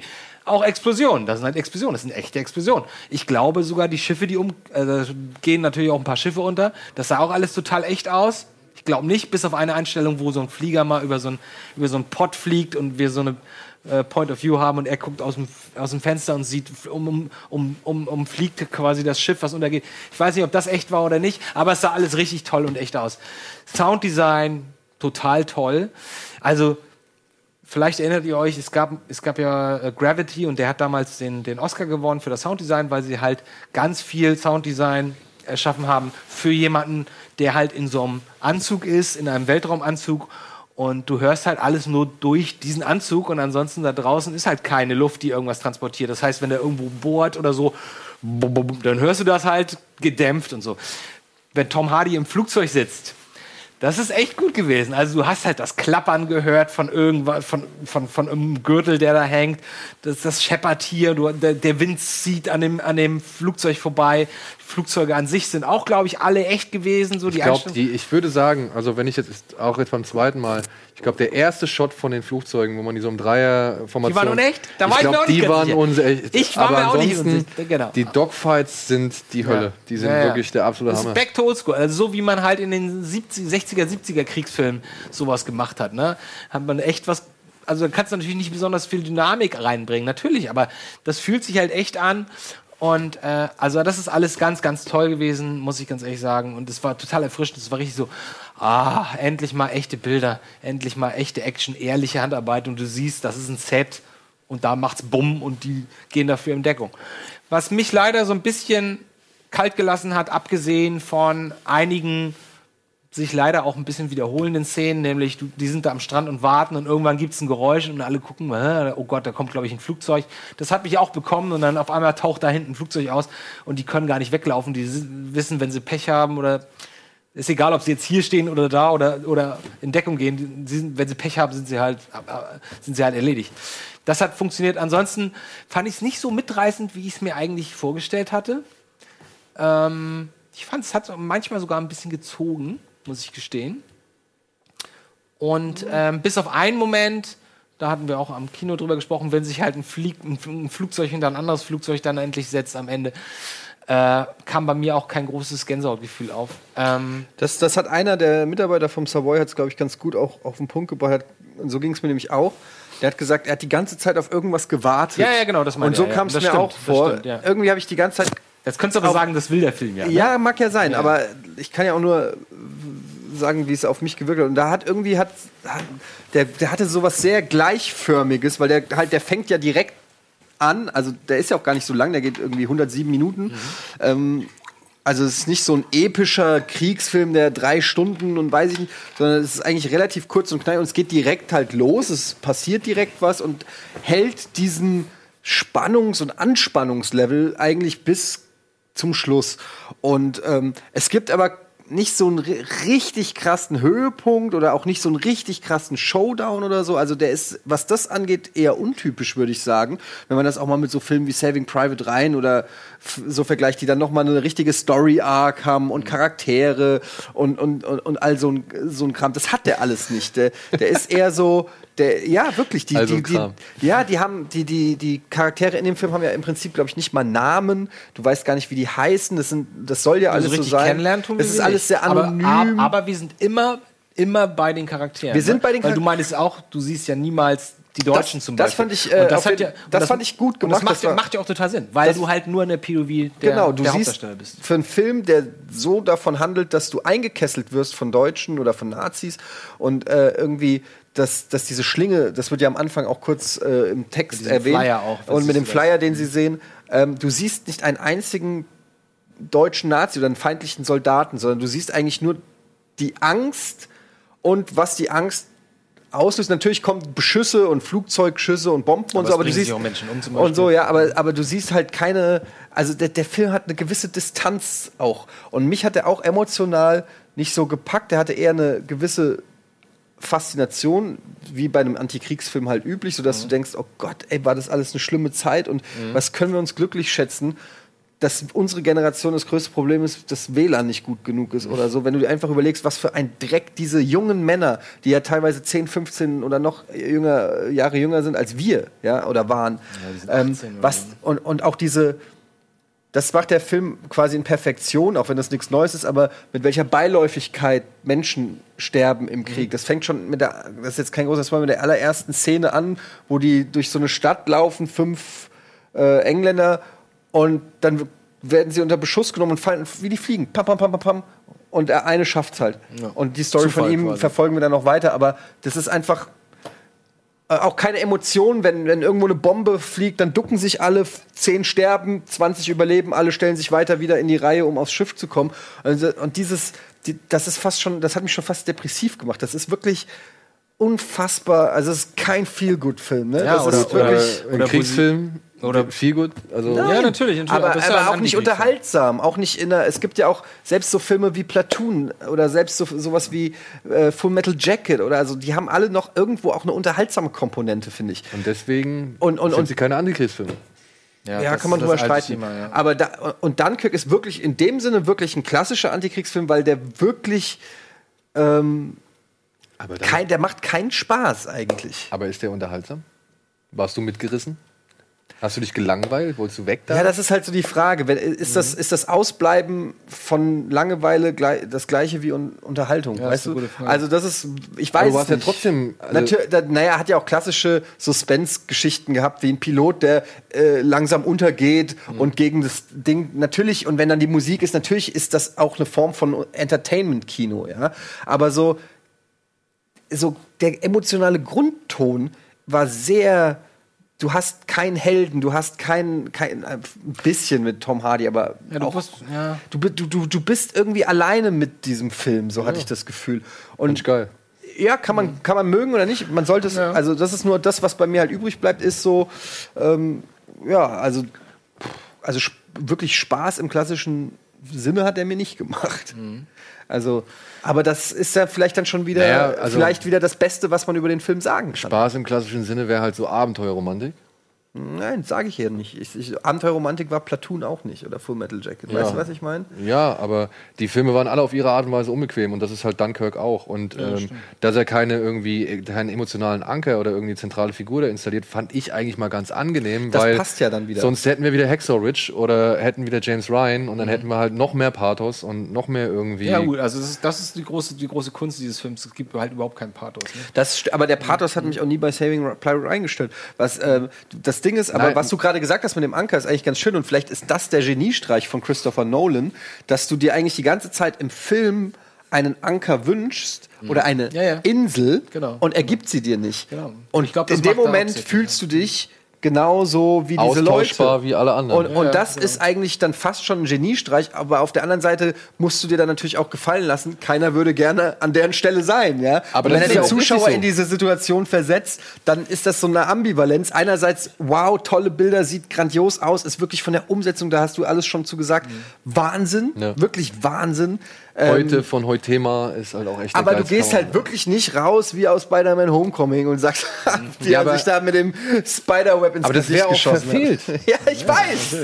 Ich sage auch nicht, dass der Film das machen Ja, muss. Ich finde, ich find, der ist aber auch in den kleinen. Achso, ja, wir müssen, Wir müssen, wir müssen mal nur in den kleinen Momenten und gut, wenn es zum Beispiel heißt, so, wenn ein General dem anderen sagt, äh, äh, ja, wir müssen uns beeilen, die Flut kommt, die Flut naht, Ebbe ist vorbei, Flut naht, ist, woher wissen sie das? Ja, die Leichen kommen zurück. Und dann guckt er, wie die ganzen, die sie gerade See Aber beerdigt haben, dann sie- wie sie dann alle zurückschwimmen. Und Das so. finde ich ist der Film Ja, ja. halt generell. Also es ist Sachen. jetzt kein Film in klassischer Sicht, äh, im klassischen Sinne, erster Akt, zweiter Akt, dritter Akt so. Nee, ist nicht. Ja, oder halt irgendwie Charakter, der sich irgendwie Du entwickeln hast ihn muss. doch selber Experimentalfilm genannt, oder? Ja, genau. Für mich war das halt, ich habe den Film halt echt wirklich schon am Anfang als reine Momentaufnahme gesehen. Mhm. Ja, auf das Zusammenwirken verschiedener Kräfte und ich fand halt geil, dass dieses Feindbild so außen vor gelassen wurde, weil es halt so unberechenbar dann jedes Mal ist. Ja, allein die Moment, ja, das hab ich, wir haben schon viel zu viel über den Inhalt Darf ich das mal kurz sehen? Liebe Leute, ihr könnt euch gerne selbst davon überzeugen, wenn ihr denn hier in Hamburg wohnt oder ihr wollt irgendwie äh, einen kleinen Weg auf euch nehmen, ja, das könnt ihr gerne machen. Wir verlosen dreimal zwei Tickets plus diese Original-Filmstreifen aus Dunkirk. Das ist 70 mm Material mit einer Szene aus Dunkirk. Wobei Ähm, man sagen muss, es ist kein Original. Ja, es ist es ist ein nachgemachter, deshalb steht hier oben auch Dunkirk und da unten äh, äh, See it in Ach so, 70 haben wir mm. ganz vergessen zu erwähnen. Wir aber haben- es ist das Polyestermaterial der läuft in 70 Millimeter im Savoy. im Savoy. Also es ist Und wir schicken euch Filmstück. in die 70 mm Projektion in Savoy äh, dreimal zwei Freikarten plus dieser Filmstreifen. Schickt einfach eine E-Mail an kinoplus.rockabeans.tv und dann, wenn ihr die geschickt habt unter dem Betreff Dünnkirchen, ähm, werden wir quasi euch darüber informieren, wenn ihr gewonnen habt, wo ihr euch melden müsst. Dann dürft ihr nämlich den Tag aussuchen, an dem ihr das wählen, also an dem ihr den Film gucken Na, wollt. das ist ja ein Service. Guck Ja. Wer- ihr müsst dann halt einfach mehr? nur euren Namen sagen. Ihr schickt, also das kriegt ihr das alles, äh, das erklären wir euch alles nochmal. Ihr schickt einfach eine E-Mail dahin mit eurem Namen, sagt, welchen Tag ihr gehen, äh, an welchen Tag ihr gerne sehen wollt. Und dann könnt ihr euch die 70 mm Projektion in Hamburg angucken. Und glaubt mir, wir haben es eben gesehen, es war geil. Vor allem, Ja. weil es ja doch analoges Bild ist. So, und wie das Ganze so funktioniert, was 70 mm sind und äh, wie man so ein Teil überhaupt bedient, in das äh, so ein ganzer Polyesterrahmen da reingespannt wird und so weiter, das haben wir selbst erleben dürfen. Das wurde uns gezeigt mit äh, einem Filmvorführer im Savoy Kino und das könnt ihr euch jetzt mal hier bitte angucken. Einen schönen guten Morgen. Wir befinden uns hier im Hamburger Savoy Kino aus einem ganz speziellen Anlass, denn hier wird die 70 mm Fassung von Dunkirk gezeigt und wir haben ja eine Einladung bekommen vom Savoy, die gesagt haben, ey, wenn ihr Bock habt, äh, kommt doch mal vorbei und geht mal mit in den Vorführraum und schaut euch mal an, wie so ein 70 mm Film ins Gerät gelegt wird.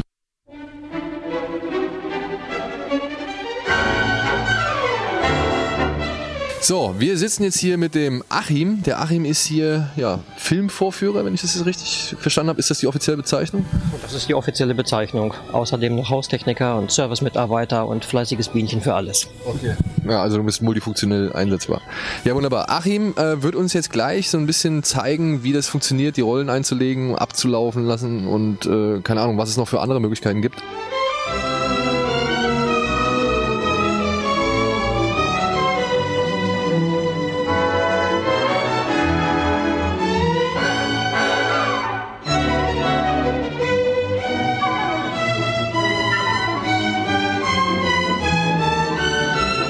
Also, wir sind jetzt, wenn ich das richtig verstanden habe, sind wir jetzt gerade dabei, die letzten 20 Minuten des Films an den Rest des Films ranzuschneiden. Richtig. Filmkopien werden also zumindest in Europa immer noch in einzelnen Filmrollen angeliefert. Eine Filmrolle hat im Schnitt ungefähr 20 Minuten Laufzeit und diese einzelnen Rollen werden jetzt von uns hier im Vorführraum zu einer großen Rolle zusammengeklebt. Was ich jetzt mache ist, ich lege das in die Klebepresse ein und trenne das Endband ab, wobei ich bei diesem Vorgang ein Bild dran lasse. Das ist das sogenannte Referenzbild. Das sind jetzt die letzten 20 Minuten Film, die hier draufgeladen werden. Ja, genau. Also, ihr habt Dunkirk quasi jetzt schon gesehen. Schnipp. Das war ein Cut. Das war ein Cut. Das wird jetzt aufgewickelt.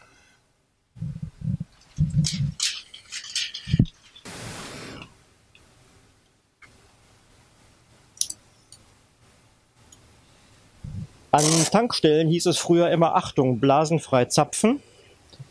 Beim Filmkleben heißt es Achtung, blasenfrei kleben. Das heißt, das Tape hier möglichst blasenfrei. Das würde man sonst sehen bei der Vorführung. Also 99,9 Prozent der Leute nicht. Aber man sieht halt diese Klebestelle in Sekundenbruchteil durchs Bild rauschen und wenn die wirklich schietig ist, dann sieht man sie. Einmal bei diesem Runterklappen kommt ein Guillotinenmesser, was man sehen kann, schneidet bündig an den Per- Perforationskanten das Band aus. Außerdem kommen hier noch so ein paar Stanzstempelchen raus, die mir den Klebestreifen bei den Perforationslöchern durchstanzen. Eine Seite,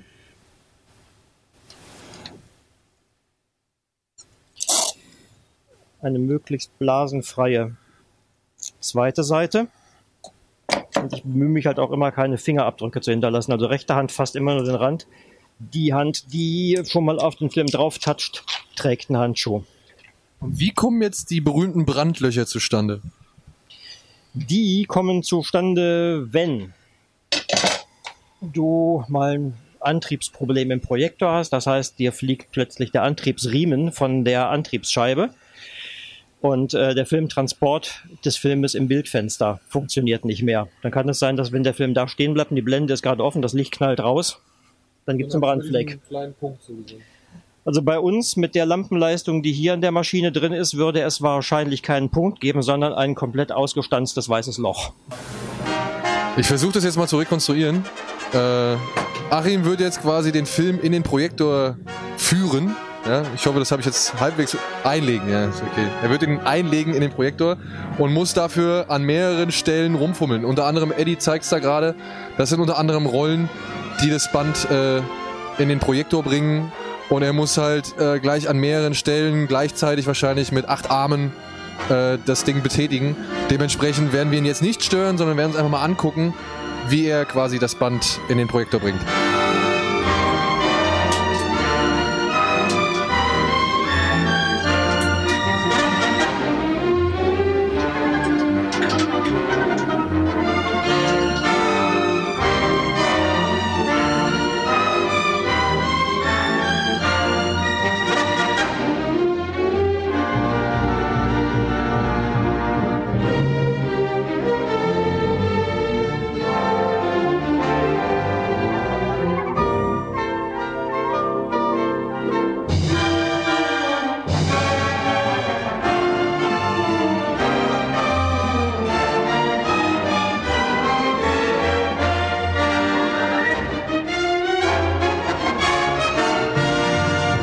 Das war jetzt hier unsere kleine Einführung in Sachen äh, Film abspielen, beziehungsweise 70 mm abspielen. Achim, vielen, vielen Dank. Wir haben uns sehr gefreut. Es war sehr interessant, mal hier wirklich alle Aspekte irgendwie mal mitzukriegen.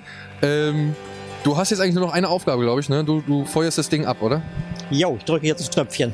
Alles klar. Dann sind wir an dieser Stelle raus und äh, genießen jetzt erstmal Gangkirk und wir sehen uns gleich nach der Werbung wieder.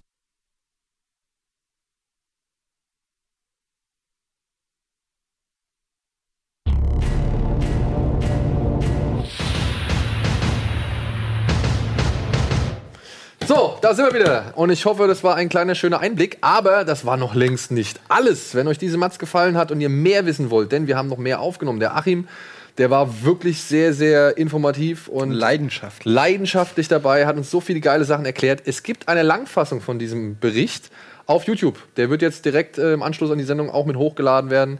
Der ist 25 Minuten lang und da wird nochmal in aller äh, ausführlicher Breite quasi das gezeigt, was wir hier eben nur in der auch drauf, Kurzfassung wie du gezeigt dir den haben. Rücken brichst? Nee, das ist, ich weiß nicht, ob es drauf ist. Mal gucken, ob es Olli drin gelassen hat.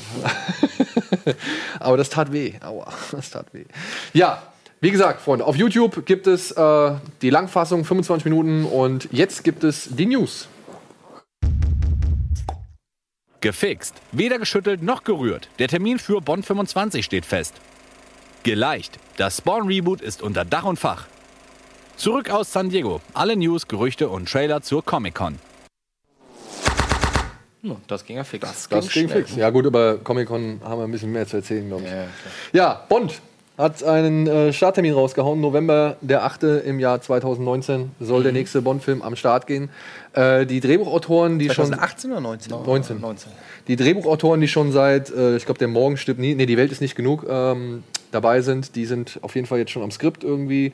Ähm, man sucht derzeit noch einen neuen größeren Vertrieb, weil der Deal mit Sony ist ausgelaufen. Richtig. Äh, deswegen Also mit Mann meinst du die Brokkolis, ne? die Brokkolis, genau, also MGM und Eon Media, Mhm. die die Rechte an oder die Lizenz an Bond halten. Und die suchen gerade noch einen neuen Major. Ähm, Warner ist, glaube ich, gerade heißer Favorit, aber es sind Buhlen auch Vorher waren sie bei Sony, ne? Vorher waren sie bei Sony, aber es buhlen auch noch andere, Fox und Universal irgendwie um die Lizenz. Einzigen, die sich halt irgendwie keine Mühe machen, sind wohl Disney, aber die haben auch genug am Start. Und ähm, naja, ob Daniel Craig nochmal dabei ist, äh, ist nach wie vor. Doch, ich denke, der hat doch schon gesagt, er ist dabei. Ja, also man munkelt, dass er schon auf jeden Fall unterschrieben hat, dass es auf jeden Fall nochmal einen Einsatz mit ihm geben wird, aber so richtig sicher ist es noch nicht. Und auch Sicher wäre es, dass es der letzte Einsatz genau, von ihm sicher wäre es wäre der letzte Einsatz, aber ähm, ja, man hat noch keinen Namen genannt. Aber viel spannender sind ja die drei Namen, die äh, Genau. für die Regie im Es gibt eine Shortlist von Regisseuren, die jetzt im Gespräch sind. Dazu zählen David Mackenzie, der Regisseur von äh, Hello High Water, Mhm, äh, Denis Villeneuve. Denis Villeneuve Und wie heißt der Mann? Jan, äh, Jan Ramange. Demange oder so. Ja. Das ist der, der unter anderem ähm, 71 gedreht hat mit dem Jack O'Connell, wo Den der, wo der äh, Soldat, der britische Soldat, irgendwie versprengt im feindlichen Gebiet ist und sich dadurch die IAA äh, Vororte kämpfen muss. So. Ja. War ganz okay. Ganz okay, ja. Ja, war ganz okay. Ja. Nochmal Craig oder? Ja, also ich würde schon sagen, ich würde gerne mal Craig sehen. Dann hat er fünf, fünf gemacht, oder? Fünf, ja. Ja, ist doch gut. Also bevor das jetzt wieder komplett gerebootet wird, lieber noch mal Abschied nehmen, vielleicht mal mit einem richtig schönen Skript wieder, so wie Ca- Casino Royale, weil, wie gesagt, also je länger ich Abstand von dem Film habe, des- desto mehr habe ich wirklich das Gefühl, dass es mein liebster Bond von allen ist. Und ich bin einer eigentlich der, der Connery-Generation, der eigentlich gesagt hat, ah, es gab Connery alle danach, sind mehr oder weniger okay. Aber ähm, ja, gutes Skript bitte schreiben, gerne mit Craig. Äh, Craig auch vielleicht einen richtigen Abschied geben. Ja. Das fände ich ganz cool, das hatten wir auch noch nie. Ich fände es auch, ich find's auch ehrlich gesagt gut, wenn es auf jeden Fall nicht nochmal Sam Mendes macht. Ich finde, Sam Mendes ist so ein bisschen, hat sein Pulver, glaube ich, verschossen und äh, finde ich auserzählt. Ich fand, ich fand Sam Mendes war als Regisseur gut, aber die Filme haben eher am Skript ein bisschen gehakt, fand ich. das mag auch sein, aber ich, ich, wie gesagt, mir, ich begrüße einen neuen, frischen Blick auf das Ganze. So. Ja. also ich brauche jetzt nicht nochmal diesen etwas depressiveren Sam Mendes-Touch, den er da ja teilweise da bei gerade Spectre irgendwie nochmal an den Tag gelegt hat. So. Und wo du jetzt bei Reboot äh, schon das Stichwort gegeben hast, Spawn, ähm, Top, McFarlane McFarlane, ne? war auf der Comic-Con und hat dort bereits angekündigt, ja, er wird jetzt selbst einen Spawn-Film inszenieren. Es ist alles unter Dach und Fach. Jetzt muss ich mal ganz kurz sagen, wer Todd McFarlane ist. der Erfinder von Spawn. Der Erfinder von Spawn. Hat er nicht schon, äh, hat schon, hat er nicht beim ersten Spawn auch Regie geführt? Nee, das war Oder dieser Special? Mark. Ah nee, das Mark, war so ein Special Effects Typ. Ja, ne? Mark A. Zippe oder so, Dippe oder irgendwie sowas. ja, ich glaube, das war. Ja. Und über den ersten Spawn-Film, ja gut, da hüllen wir mal lieber den roten Mantel des Schweigens. eigentlich nicht. Hast du den mal wieder gesehen? Nö. Guck In welchem. Universum spielt Spawn eigentlich? In seinem eigenen. Ist ja ein image -Comic. Also beziehungsweise, es gibt ein Crossover mit Batman, das kann man mal sagen. Ne? Was ist der DC? Image. Image. Ah, alles klar. Ja, aber es gab halt mal ein Crossover mit Batman. Spawn selbst, also Al Simmons, der, der, sag ich mal, Söldner, der irgendwann mal halt zu dieser Höllenkreatur, Generalskreatur gemacht worden ist, ähm, hat irgendwann im Laufe der Zeit eine riesengroße Narbe mitten im Gesicht. Ja, also sein Gesicht ist quasi zweigeteilt und wird halt durch so ein paar Fäden zusammengehalten. Das ist halt äh, entstanden dadurch, dass eben Batman halt so ein Batarang ins Gesicht geschmissen hat. Ähm, ob das irgendwie Thema wird in dem Film, wage ich zu bezweifeln. Generell wird dieser Film wohl eine etwas andere Ausrichtung haben, denn äh, Todd McFarlane hat gesagt, dieses Spawn-Reboot soll eher wie der weiße Hai werden. Also, dass Spawn gar nicht im Mittelpunkt steht, sondern ein Polizist namens Twitch, den kennen wir noch aus den Comics, der ist von Band 1 an mit dabei. Und der ermittelt halt quasi in, in, in mehreren Mordfällen, wo halt immer Spawn aufgetaucht ist und irgendwelche So Leute bisschen, umgebracht. so ein bisschen wie bei Batman, wie Superman der Anfang mit Batman, ne? wo die Bullen reinkommen Genau. und, und plötzlich nur so schemenhaft Batman an der Decke sehen, so, Genau. was ja der einzig gute Moment war. Also, wie gesagt, er hat halt Weiße Hai als Referenz genannt. Es wird halt vielleicht dann so in diese Horror-Fantasy-Richtung gehen. Schätze ich jetzt mal. Und äh, sind auch ein paar prominente Namen im Gespräch.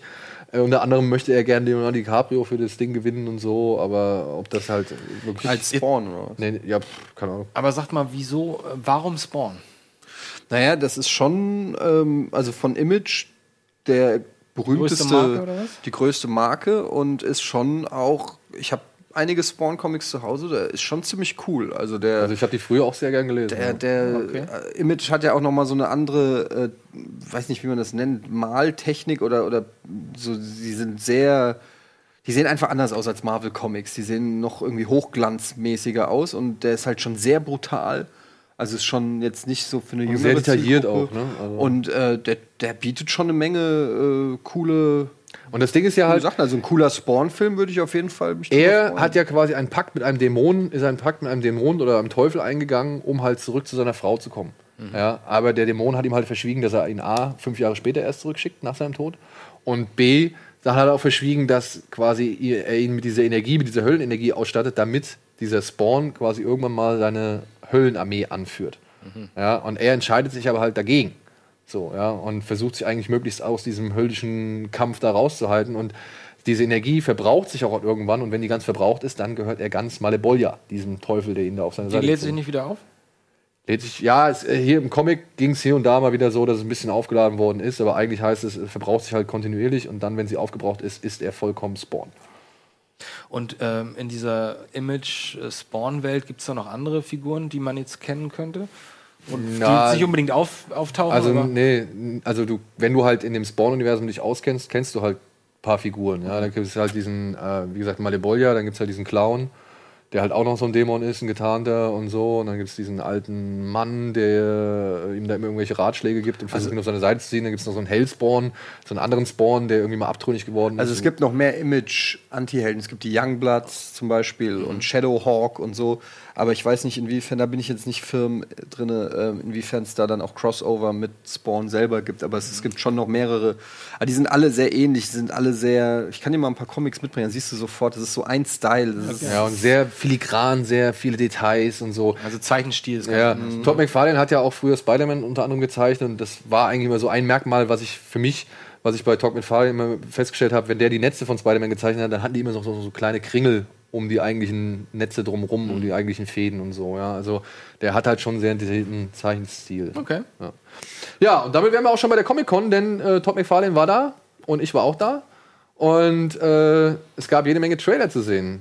Unter anderem von Warner, die haben halt ein riesengroßes Panel gehabt äh, mit kurioserweise Blade Runner 2049, der in Amerika über Warner kommt. Nicht wie hier in Deutschland über Sony.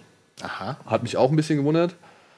Harrison Ford habe ich gesehen, der da irgendwie gehockt hat. Und Ryan Reynolds. Gosling Nee. meinst du? Äh, Ryan Gosling, stimmt. Du hast, Entschuldigung, hast recht. Dich wollte ich gerade sagen. Aber, ähm, Dennis Villeneuve war da. Ähm, war interessant. Was, was halt geil war, war ähm, die Präsentation am Anfang, weil genau hier sieht man es. Das hast du geschossen. Das habe ich geschossen, ja. Ähm, da gab es unter anderem eine Zuschauerfrage, die da hieß, so von wegen, was, welchen unschlagbaren Tipp hätten Sie für Ihre Filmfigur? Und Ryan Gosling erzählt da, glaube ich, in dem Moment von wegen, ja, geh niemals ungefragt in den Trailer von Harrison Ford. Woraufhin er nur meinte, good advice. Was, was, was? Good advice. Ja, und ähm, man, man muss sich das so vorstellen, da links diese schwarze Wand, da haben sie am Anfang noch Leinwände aufgezogen. Also links und rechts der Halle lang wurden halt auch nochmal Leinwände aufgezogen, wo halt so eine Timeline dann quasi äh, äh, entlang ging, um halt zu zeigen, äh, was so in den Jahren seit dem ersten Blade Runner irgendwie passiert ist. Und jetzt hat sich Ridley Scott ja sogar nochmal irgendwie geäußert und hat gesagt, es wird eindeutig geklärt, was mit Deckard ist. Ja, was ich ein bisschen schade finde, weil er hat es wieder nicht verstanden, dass man auch ein Mysterium mal irgendwie aufrechterhalten sollte. Richtig. Und ähm, hat aber auch gesagt, ja, er könnte sich da auch eine größere Franchise im Sinne von Star Wars irgendwie vorstellen. Weiß ich nicht, ob das der richtige Ansatz ist, äh, sollte vielleicht dann doch nicht machen. Ansonsten, ja, eigentlich interessant, an dem Panel waren fast nur so die Sprüche und Gags von, von Gosling und Ford und halt das, was Villeneuve gesagt hat. Die anderen kamen da gar nicht großartig zu Wort. Ich weiß auch kaum noch, wer das war. Also es waren jetzt nicht mehr so, es gab noch die Hauptdarstellerin, aber ansonsten war da nicht mehr wirklich äh, sehr viel Interessantes Ja, zu sehen. sofort sieht auch schon mal wieder so Signature grummelig aus, ne? Der war, der ist auch, der ist, glaube ich, auch jetzt der- mittlerweile der ist nicht so gut, wirklich. Ey, der ist super einfach. Der ist mittlerweile hat er sich, glaube ich, wirklich richtig wohl in dieser Nische eingenistet, dass er immer so grummelig ist. Irgendeiner ging hin und hat halt am Mikrofon gefragt, ey, Mr. Ford, äh, werden Sie jetzt eigentlich jede Major-Franchise rebooten, also neu beleben, in der Sie irgendwie jemals aufgetaucht sind? Ganze Saal am Lachen. Ja. Und äh, er geht nur so, You can bet your ass, I will. ja, oder irgendwie sowas. Also war da schon wieder so ein bisschen knorrig so, aber ja, war cool. Dann war unser guter alter lieber Onkel Spielberg am Start, denn der hat Ready Player One vorgestellt. Da steht er. Da steht er. Oh, das war wirklich, äh, ich habe gezittert. Das war echt geil. Und das war auch cool. Da haben sie über die Seitenleinwände haben sie so eine Münze quasi rollen lassen, die dann halt auf die Hauptleinwand da in der Mitte gekommen ist und dann in so einen Automatenschlitz rein ist. Und dann ging da halt so quasi die Welt auf und ja, Spielberg Klein haben erst ein bisschen was erzählt, haben dann noch den Cast irgendwie reingeholt, die dann alle sehr begeistert irgendwie davon er- berichtet haben, wie es, wie geil es jetzt ist, in so einer 80er Jahre Hommage mit äh, Steven Spielberg mitzuarbeiten. Also Ben Mendelsohn war halt Feuer und Flamme. TJ Miller war halt irgendwie, der hat halt auch richtig aufgedreht, hat irgendwie einen Gag nach dem anderen rausgehauen, ähm, was irgendwie gar nicht passt zu seinen Aussagen, die du oder du mir letztens erzählt hast. Ja, also ähm, fand ich schon ein bisschen, ähm, also er wirkte auffallend einfach. Ja, Ty Sheridan, der da die, die Hauptfigur, diesen Wade Watch spielt, der war da gar nicht mehr so wichtig irgendwie und äh, Wieso, was war denn mit TJ eigentlich? ja, der hat so, der hat so Faxen gemacht und alles. Ja, gut, der ist ja Comedian, ne? ja, aber der hat sich da schon sehr in den Vordergrund, sag ich Ja, mal. aber was meinte Eddie? Ne, Der hat so ein Interview gegeben, der ist ja bei Silicon Valley ausgestiegen. Ja. Und da gab es so Interviews, warum er ausgestiegen ist und so. Und die waren schon sehr arrogant teilweise Ja, ja. und so egozentrisch. Und er hat auch ganz offen gesagt, dass er den Showrunner nicht leiden kann und auch mit dem gar nicht gesprochen hat, weil er ihn nicht leiden kann. und äh, auch dann so Thomas Middleditch, den Hauptdarsteller im Prinzip von Silicon Valley, an dem hat er nicht viel Gutes gelassen. So. Ähm, Hat er Ditch und- geditcht? äh, ja, mit Thomas Middleditch. Ähm, er hat halt wirklich die ganze Zeit dann so gesagt, ja, er, es gibt halt Leute, die wollen halt unbedingt ein Star werden, so wie Thomas Middleditch, aber es wäre halt nicht so sein Ding und ja, hat, also kam nicht so schrecklich sympathisch rüber so und ähm, aber, aber gut, auf der anderen Seite muss man sagen, dafür ein starker Charakter, also dafür eine starke Personality, was dann ja immer wieder interessant ist, ne? wenn so jemand aus der Reihe tanzt und einfach mal allen ins Essen spuckt. Und er hat sich da mit echt vielen Leuten angelegt und auch über Filme gelästert, über Louis C.K. gelästert und über Aziz Ansari und so. Also hat wirklich, ähm, Aber meinst du nicht, vielleicht ist das auch irgendwie ein bisschen Masche, dass man vielleicht sein, irgendwie. War, war das ein schriftliches Interview, was du gelesen ja, hast? So Ja, vom vielleicht- Hollywood Reporter und von Rolling Stone. Vielleicht, wenn er sich da hinhockt und ne, das Ganze auch eher so ein bisschen ironisch präsentiert, kannst du ja meistens auch schlecht in Schriftform irgendwie Ja, ja, das ne? denke ich auch. Das kann man, das ist halt das Ding, man weiß immer nicht, wie es rüberkommt und was aber am Ende so ironisch und, und so ist, aber ähm, ich habe mir dann so die Comments noch drunter durchgelesen und da haben die den alle richtig fertig gemacht. Also da, insofern, selbst wenn es ironisch gemeint war, das, was das Interview Ja. dann bewirkt hat bei der Basis, sage ich mal, ist dann auf jeden Fall nicht positiv. weil ich hatte auch Interviews mit ihm darüber gesehen, weil ich auch jetzt wissen wollte, warum geht er jetzt bei Silicon Valley raus, weil er so ein riesen Asset eigentlich in diesem Produkt ist. Und das war alles so, da hat er sich echt immer, also ich habe bestimmt drei oder vier gesehen und gelesen und es war immer so, ja, alles nett und äh, ja, er war für mich jetzt an der Zeit, nächster Step und das vielleicht ist es für die Show ja auch nicht schlecht, Ja, genau. ein bisschen mehr Platz machen für die anderen, damit die jetzt mal gucken, wie wie überleben die. und so. Und ich dachte, oh, okay, cool, deswegen klingt das gerade so komplett anders. Ja, Aber egal. Habt ihr beide den Trailer gesehen? Ne, ja, ne? Ihr habt beide den Trailer Welchen? Gesehen. Welchen? Ready Player One. Ja. fand ich nicht so geil. Hat nicht, nicht abgeholt. Mir reicht es halt nicht einfach zu sehen, oh, da ist der Iron Giant und oh, da ist Freddy Krüger. Weiß nicht, vielleicht, also. ich finde, bei diesen, diese ganzen, wie nennt sich denn sowas? Hommagefilme oder Revivals, 80er Revivals, ich bin da nicht mehr so Freund von. Ja, ich meine, das ist ja, das Buch handelt ja genau davon. Genau, ne? Das ist ja. ja, einfach ein, ein Sammelsurium an Referenzen und so. Ähm, was mich dann schon beim Lesen teilweise ein bisschen fast Ja, schon müssen genervt jetzt hat. Mal aber, nee, aber, aber das Ding ist halt, ich freue mich erstmal, freue ich mich, dass Steven Spielberg wieder so einen Emblem-mäßigen Film macht, so ein, so ein Science-Fiction mit einem jungen Typen, der mit dem Rucksack irgendwie sein Abenteuer erlebt. Mhm. Das persönlich, da habe ich einfach Bock drauf. Ähm, und wenn er viele Lizenzen kriegt, du siehst ja einen DeLorean und so dann da drin, das, da kann, das finde ich dann alles okay. Die Frage ist halt für mich, es sah halt wirklich aus wie ein Videospiel teilweise, diese Ja, aber die sind halt auch in einem Videospiel. Ja, Ja, aber es wirkte schon so ein bisschen, wo ich dann gesagt habe, weiß nicht, ob mich das so, ob ich vielleicht zu alt dafür bin Ja. oder so, ob das mich dann noch so packt. Ich fand eher diese Verfolgungsjagd, die fand ich irgendwie so ein bisschen, die hat mich irgendwie rausgerissen. Ansonsten, ich fand das eigentlich mit dieser Schlacht, die sie da gezeigt haben, eigentlich ganz geil. Und der Iron Giant hat mich echt gefreut. Sakira Bike hat mich gefreut. So. Ja, Iron Giant habe ich nie geguckt, also ich habe überhaupt keine Verbindung zum Iron Giant. Oh, muss ich den musst du dir nochmal angucken. Ist ein schöner Film. Schöner Film. Ja, und dann kam natürlich äh, die, die große DC-Offensive. Da wurde dann halt erstmal mit breiter Brust irgendwie Justice League präsentiert. Die kamen alle durch die Massen gelaufen, weil die waren vorher bei einer Autogrammstunde. Wir haben irgendwie am Tag vorher haben wir in so einem, das war so krass, weil wir hatten, wir hatten keine Ahnung, wie lange das dauert, in diese Halle H da reinzukommen. Ne? Und dann war da halt so ein, so ein, wie, so ein, so ein Rasenstück und da waren so Pavillons und dann haben da wirklich Leute kampiert. Und wir haben halt einmal so einen Typ angesprochen, der hat halt so eine riesen Comickiste vor sich. Und wir haben halt gemeint, sag mal, stehst Wer du hier? denn wir eigentlich? Mein Kameramann und ich. Äh, James. Und wir haben halt irgendwie dann gefragt, sag mal, stehst du hier an für die Halle H? Und er so, nee, nee, nee, die, ja, ich stehe hier an für die Autogrammstunde morgen von Justice League, weil die sind alle da und geben morgen Autogramme. Und er hat halt erzählt, dass er sich halt mit drei Leuten, die er halt immer auf der Comic-Con kennengelernt hat, also hat er sich jetzt so im Schichtdienst abgewechselt. Ja? Also der eine ist gerade zu Hause und pennt, jetzt sitzt er da und dann, wenn der nachher gepennt hat, kommt er da hin, dann kann er nach Hause gehen oder ins Hotel gehen und kann pennen und so. Und der hat uns auch irgendwie seine ganzen Comichefte gezeigt, wo halt die ganzen Zeichner irgendwie äh, Autogramme gegeben haben, weil das war halt auch echt wirklich faszinierend. Da war halt ein, ein, ein Bereich in der Halle, in dieser riesigen Halle, ähm, der hieß irgendwie ähm, Art Gallery oder Art Street oder Mhm. irgendwie sowas. Und da saßen halt die ganzen Zeichner einfach an langen Tischen Mhm. und haben halt wirklich Autogramme gegeben, ihre Zeichnungen verkauft. und so Stimmt, weiter ja, so. stimmt es, dass diese Autogramme da bis zu 40 Dollar und so Ja. kosten? Und ein auch die Sketches, die kosten teilweise richtig Ja viel. gut, Ske- Sketches sind ja auch Das ist was anderes, aber ein Autogramm äh, als, äh, als Hollywood-Star Geld für ein Autogramm. Zu Ja, das sind ja keine Hollywood-Stars, ne? Also, also ich weiß nicht, ob die Justice League Geld genommen hat, das weiß ich nicht. Glaube ich aber nicht, weil sonst hätten sie sich nicht angestellt. Weil ähm, ich glaube, das sind dann die, die, die Autogramm-Dinger, die halt wirklich umsonst sind und wo halt Leute wirklich auch Bock drauf haben. Aber wenn du da halt so bei den ganzen Zeichnen und so weiter hingehst, die verlangen halt Geld. Ja, ja äh, Aber Justice wer, League, ne? Wer ist denn der Typ da mit, mit Bauch frei? Das ist Ezra Miller, den du, glaube ich, vorhin verwechselt hast mit dem kleinen Jungen auf dem Boot in Dunkirk. Ezra Miller ist der Flash. Genau, ist der Flash. Und der war, oh, der war anstrengend, ey. Mann, oh Mann, der, Der ist der, muss, der muss sich vorher echt eine Line Koks reingezogen haben oder so. Der war so überdreht und so. Ich meine, Jason Momoa war auch überdreht. Der hat da Stühle rumgeschmissen. Aber sitzt er da echt und zeigt sein Sixpack oder was? So sieht's aus. also der saß eigentlich die ganze Zeit in so einem Bademantel mit dieser Flashmütze, mit so einem Plastikhandschuh und so. Und äh, ja. Sieht so aus, Bauch voll.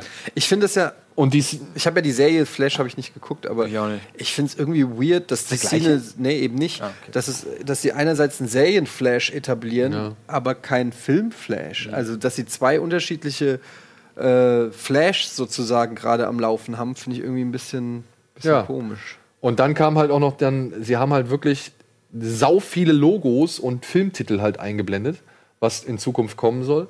Und da war natürlich der größte Aufreger oder beziehungsweise die, die, wo am meisten irgendwie geschluckt worden ist, war halt der neue Flash-Film oder der, der eigentliche Flash-Film heißt jetzt halt Flashpoint. Weil er jetzt halt die Timeline oder die, die Comic-Reihe Flashpoint abgreifen soll. Und da da gibt es jetzt halt natürlich so ein bisschen, weiß ich nicht, da kochen natürlich gewisse Gerüchte hoch, weil diese Flashpoint-Serie handelt halt davon, dass Bruce Wayne damals bei dem Überfall gestorben ist. Ja, und Martha und äh, wie heißt der, der Bei Vater? welchem Überfall? Auf die, auf die Familie. Also der. Als Kind. Als Kind. Ach so. Ja, und ich weiß nicht, wie heißt der Vater? Oh, Wayne, Herr Wayne. Ja, egal. Herr und Frau Wayne haben überlebt und Bruce Wayne ist gestorben. Aber da gibt es ja keinen Batman. Doch, das ist dann der Vater, Thomas Wayne. Thomas Wayne wird quasi zu Batman. Und äh, Flash reist in die Vergangenheit zurück, um den Tod seiner Frau zu verhindern und stellt halt dadurch fest, oder beziehungsweise, und dadurch passiert es irgendwie, dass halt Batman als nicht mehr als Bruce Wayne existiert, sondern halt von Thomas Wayne verkörpert wird und der auch mehr, noch mehr kriminell ist, als Bruce Wayne es jemals war. Und das war auch die Anspielung in Batman wie Superman, da, als Flash da kurz auftaucht und ihn. Weiß man nicht, weiß man nicht. Also es ist jetzt, jetzt rätseln natürlich alle, vor allem halt, weil halt auch der Chef von DC, von der Filmsparte DC, dieser Geoff Johns, wie er heißt, oder Jones, der war früher der Autor von Flashpoint. Ah. Ja. Ach so, ist das schon so lange her? Ich dachte, das wäre relativ neu. Ja, also der, der früher, weiß ich nicht, ich weiß nicht, wie lange es her ist, ein paar Jahre ist es Ich her. wollte- hätte jetzt auch gesagt, also ich kenne mich ja überhaupt nicht aus, aber ich bin immer der Meinung, diese Flashpoint-Geschichte ist jetzt noch relativ. Ja, ist nicht, ist, also es ist nicht 50 Jahre her oder so. Das ist halt schon ein bisschen, aber er war halt auf jeden Fall einer der Autoren von dieser Flashpoint-Serie oder Reihe. Und es kam ja, es kamen ja diese Gerüchte auf, dass Warner jetzt irgendwie an einem Ersatz für Ben Affleck arbeitet, beziehungsweise Ben Affleck keinen Bock mehr hat. Und äh, Ben Affleck ist aber nochmal hingegangen und hat sich da bei dieser Comic-Con hingestellt und hat gesagt, ey, das ist der für fucking, und er sagte wirklich fucking, was da irgendwie bei den ganzen Kindern irgendwie im, im Saal nicht so gern gesehen ist. Fucking beste Job, den man haben kann, so, ja. Naja. Äh, wollen wir jetzt schon in die Werbung gehen, liebe Regie? Müssen. Müssen wir. Okay. Dann gehen wir jetzt erstmal in die Werbung und machen danach mit dem Rest weiter.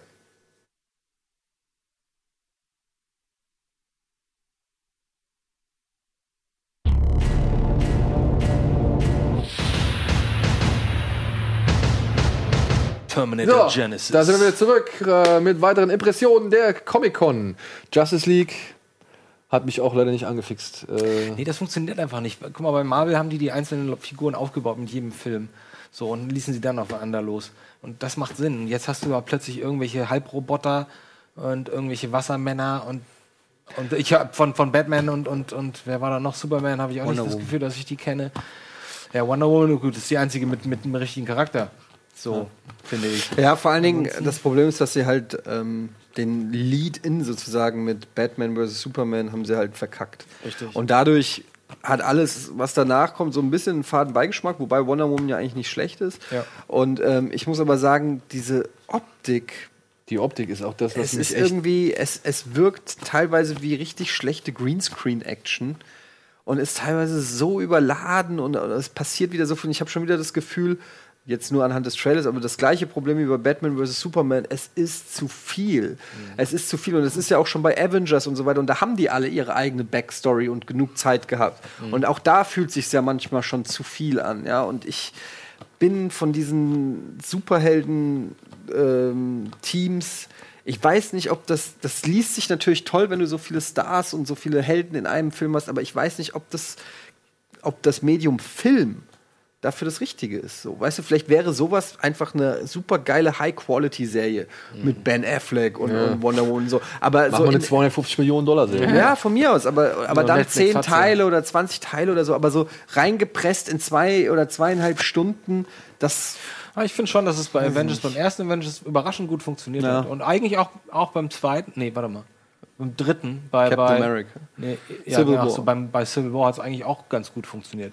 Die, all die anderen, ja, hm, Ja. so. Aber ja. Wie gesagt, die Optik äh, war auch nicht, was mich wirklich mitgerissen hat. Was jetzt auch irgendwie 25 Millionen Dollar Reshoots, ne? Also gibt's jetzt auch. Äh, und mit, mit wirklich einer geilen Anekdote, ne? Also Henry Cavill, der ist jetzt gerade ja für Mission Impossible, Mission Impossible 6 vor der Kamera. Muss dort einen Schnauzer tragen und die Produktionsfirma hat halt verboten, dass er sich rasiert für die Reshoots. Das heißt, jetzt müssen sie halt in diesen Reshoots den Bart weg digitalisieren. Ja, ja. Großes Meme im Netz gewesen. Ganz, ganz komisch. Ja, sie haben uns noch Ausschnitte gezeigt, beziehungsweise eine kleine Szene haben sie uns gezeigt, oder zwei aus Aquaman. Da gibt es schon äh, Sachen. Und da Das hat sage ich, total überrascht. Aquaman wird nicht mein Film. Das, äh, das ist, glaube ich, für kleinere Jungs gedacht. Und ist, solves crimes underwater. ja, das ist schon, aber es wirkt halt wie Star Wars unter Wasser, so, was wir gesehen echt? haben. Und mit so einer kleinen weißen Hai-Hommage und dann nochmal gibt es noch einen Auftritt, also haben wir noch eine Szene gesehen von, von äh, Jason Momoa, der da mit seinem Dreizack auch auf der Bühne war und da ständig irgendwelche Fax mitgemacht hat und so. Der war gut drauf, keine Frage. Der hat irgendwie auch echt Spaß gemacht. Aber ich glaube, Aquaman ist einfach nicht mein Ding. Es ist einfach nicht mein Ding. Hätte vielleicht doch James Cameron machen sollen. Vielleicht. Wie in Entourage. Aber dann hätte er vielleicht auch ein orangenes Kü- Kostüm gekriegt. Ja. Dann hätten sie aber auch Winnie Chase gebraucht. Ja. Hätten sie Winnie Chase gebraucht. Und dann gab es natürlich, da gab es noch dann zwischen diesen beiden großen Panels gab es noch ein paar andere. Da werde ich aber im Bada Binge mehr zu erzählen. Das waren mehr Serienpanels. Außer Charlize Theron, die hat noch mal ein bisschen über Frauen im Actionkino geredet und das war sehr auch in, interessant. Also und auch eine großartige, Sehr hübsch, ne? Ja, eine Ich großartige wollte gerade Dame. sagen, das Foto, das Foto hast du uns auch noch geschickt. ja, eine großartige Dame und vor allem, was auch geil war, man Was merkt halt, für Nuttenstiefel an? Was ist denn da los? man merkt halt wirklich, wer schon länger im Geschäft ist und Profi ist und wer da halt irgendwie erst neu dabei ist, so, ne? weil die alle die erfahrenen Leute, auch so bei Westworld und so weiter, die saßen alle gerade am Mikrofon, haben zum Publikum gesprochen und so weiter, ja, waren wirklich präsent so. Und so ein Ezra Miller, der hockt halt da, äh, well, I'm the new guy, äh, äh, äh, ja, so. Und das, ah, das war halt a für uns echt furchtbar, das aufzunehmen und b halt auch, sag ich mal, es war irgendwie komisch. Es war, fühlte sich komisch an. Ja, und dann gab es natürlich das große Abschlusspanel äh, von Marvel, die halt wirklich aus allen Rohren gefeuert haben. Es gab ein sehr, sehr geiles Intro von Michael, wer ist der? Michael Pena, der Mexikaner? Ja, ja.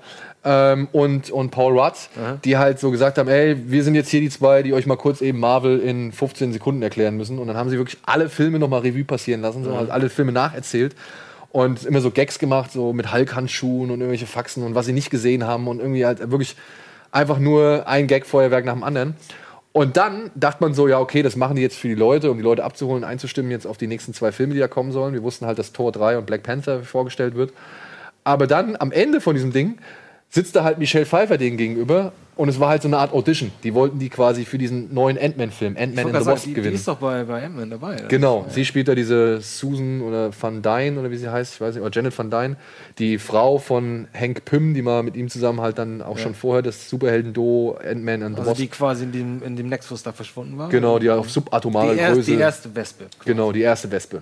Und man hat so ein paar Konzeptzeichnungen gesehen und so ein paar irgendwie, es gab auch schon erste Szenen, unter anderem, wie sich Ant-Man als Riese zwischen so zwei Häuserblocks hindurchquetscht und so guckt, so, hallo, sieht mich jemand? Ja, hoffentlich nicht.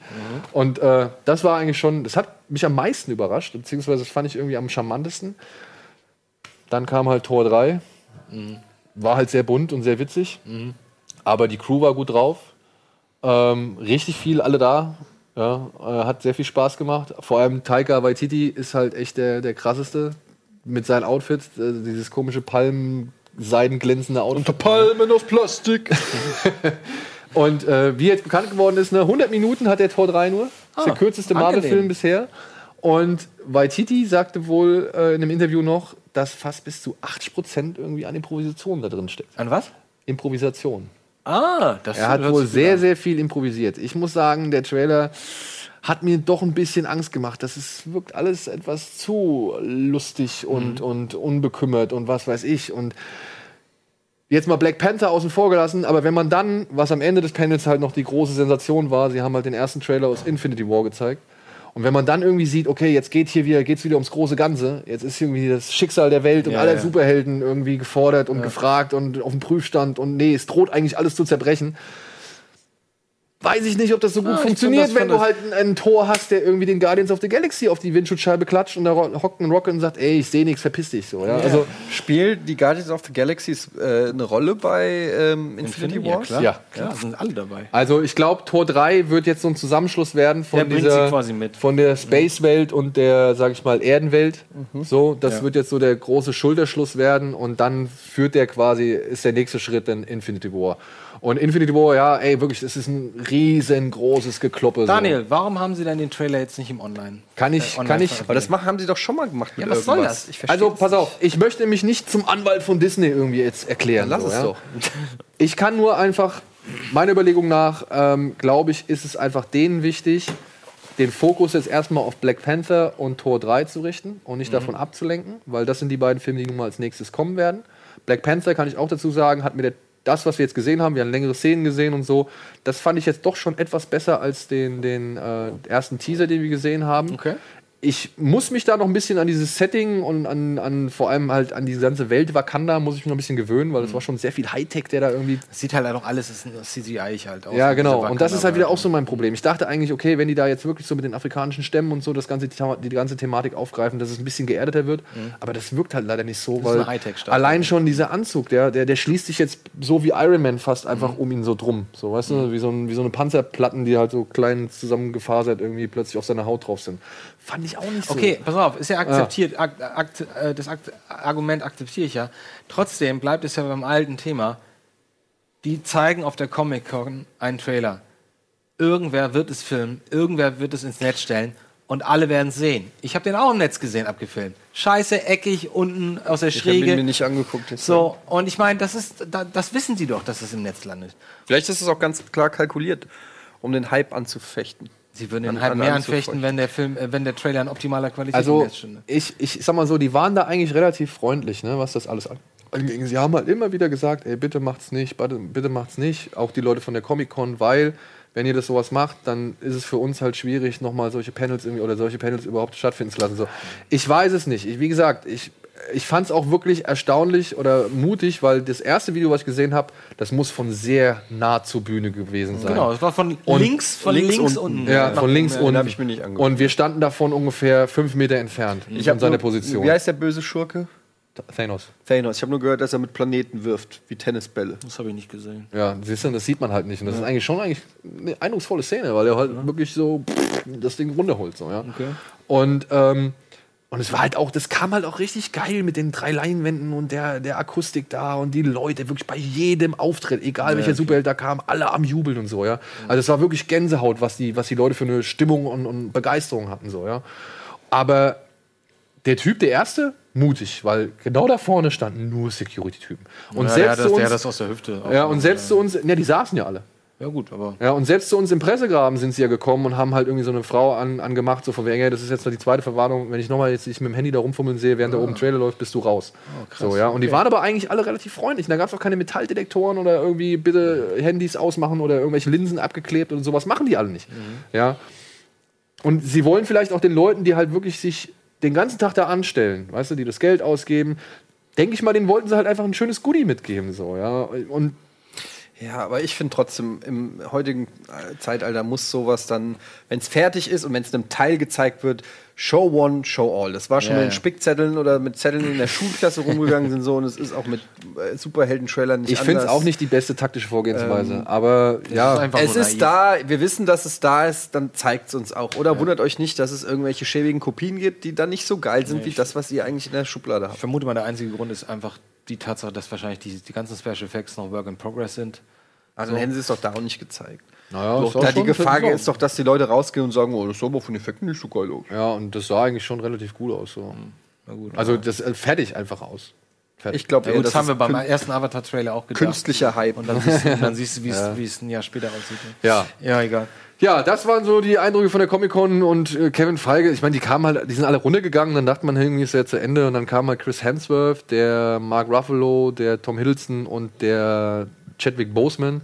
Die kamen halt nochmal zurück und haben gemeint, ey, glaubt doch nicht, das war hier alles und so. Ja, und dann natürlich alle ausgerastet. Ja, genau, das war das letzte Bild von dem Panel. Wisst ihr, was mein Lieblingsauftritt war äh, bei der Comic-Con? Ich glaube, das war vor vier Jahren oder so, als Tom Hiddleton als Loki auf, auf die Bühne kam und dann seine Rede gehalten hat. Is it not better to knee? knee, every one of you. Und dann ist das ganze Publikum alle aufgestanden, sind alle auf die Knie gefallen. Er so, yeah, much better. Alle die Rolle mitgespielt und so Opfer gespielt, das ganze Publikum. Ja. Das, war, das war toll, das war sehr sympathisch. Ja, das war mein Samstag. Ähm, wir standen halt wirklich, wie gesagt, nur in dieser Halle rum. Just another day at the, Ja. in the life of Daniel Schröckert. Aber ich habe noch echt richtig viele Bilder von der Messe, die hätte ich eigentlich auch gern gezeigt, aber es, äh, ja gut, die Zeit, die rennt halt dahin. Ja. Vielleicht machen wir das nächste Woche. Ja. Ja? Comic-Con immer. Ich wollte wollte gerade sagen, über die Comic-Con kann man eine, locker eine Doppelfolge Ansonsten, wenn ihr schon mal einen ersten Eindruck gewinnen wollt, äh, diese Bilder plus noch richtig viele mehr habe ich unter anderem jetzt bei Fred Carpet äh, in der Galerie äh, dagelassen. Also wenn ihr Bock habt, äh, euch da mal alles anzuschauen, könnt ihr jetzt schon machen. Ansonsten werden wir nächste Woche auf jeden Fall noch paar Sachen vorstellen. Unter anderem auch ein paar Sachen, die ich halt am Sonntag dann privat gefilmt habe oder beziehungsweise privat aufgenommen habe. Oh, da bin ich neugierig. Ja. Und damit sind wir schon wieder am Ende, ne? Wir müssen auch mal Mittagessen langsam. Müssen wir da essen. Ja. Keine. Trailer mehr geguckt heute. Keine Trailer mehr. Was hättest du gerne gucken müssen? Ich weiß ja nicht, was alles Und es gibt so viel, ne? Ich glaube, wir lassen nächste Woche einfach die News weg und machen nur die Bilder und nur Trailer. Viel, vieles nicht gesehen. Ja, es gibt so viele Trailer gerade. Egal. Ja. Müssen wir auf nächste Woche verschieben. Eine Sache noch ganz kurz sagen. Einerseits möchte ich Werbung machen für unsere Facebook-Seite Kino Plus.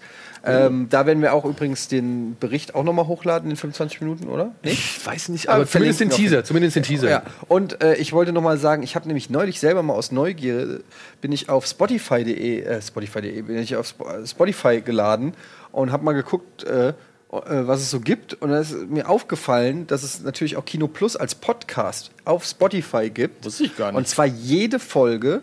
Und ich habe da mal reingehört und war selber erstaunt, wie gut das Format auch als Podcast funktioniert. Also wenn ihr die Zeit manchmal nicht habt, da gibt es auch Almost Daily als Podcast und Bundesliga als Podcast. Also geht einfach mal auf Spotify, gebt mal Rocket Beans ein oder gebt mal Kino Plus ein und ähm, äh, könnt, ihr, könnt ihr euch ja mal anhören, falls ihr bei, bei Spotify seid oder so. Und äh, hier mal ein kleiner Gruß an unsere Podcast-Freunde, die Kino Plus nur als Podcast hören, die gerade im Auto sitzen. Ja, lehnt euch mal zurück, genießt die Show. Ja, die ist jetzt schon zu Ende, Und aber fühlt diese Seide, die wir zwischen den Fingern zerreiben. es ist eine tolle, ein tolles Gefühl, Kino Plus auch als Podcast. der Gunnar meckert gleich. Ja, der Gunnar meckert. Deshalb sagen wir jetzt Tschüss, noch eine gute Fahrt, wo immer ihr auch gerade seid. Eure Kino Plus Crew. Tschüss. Bis zum nächsten Mal. Tschüss.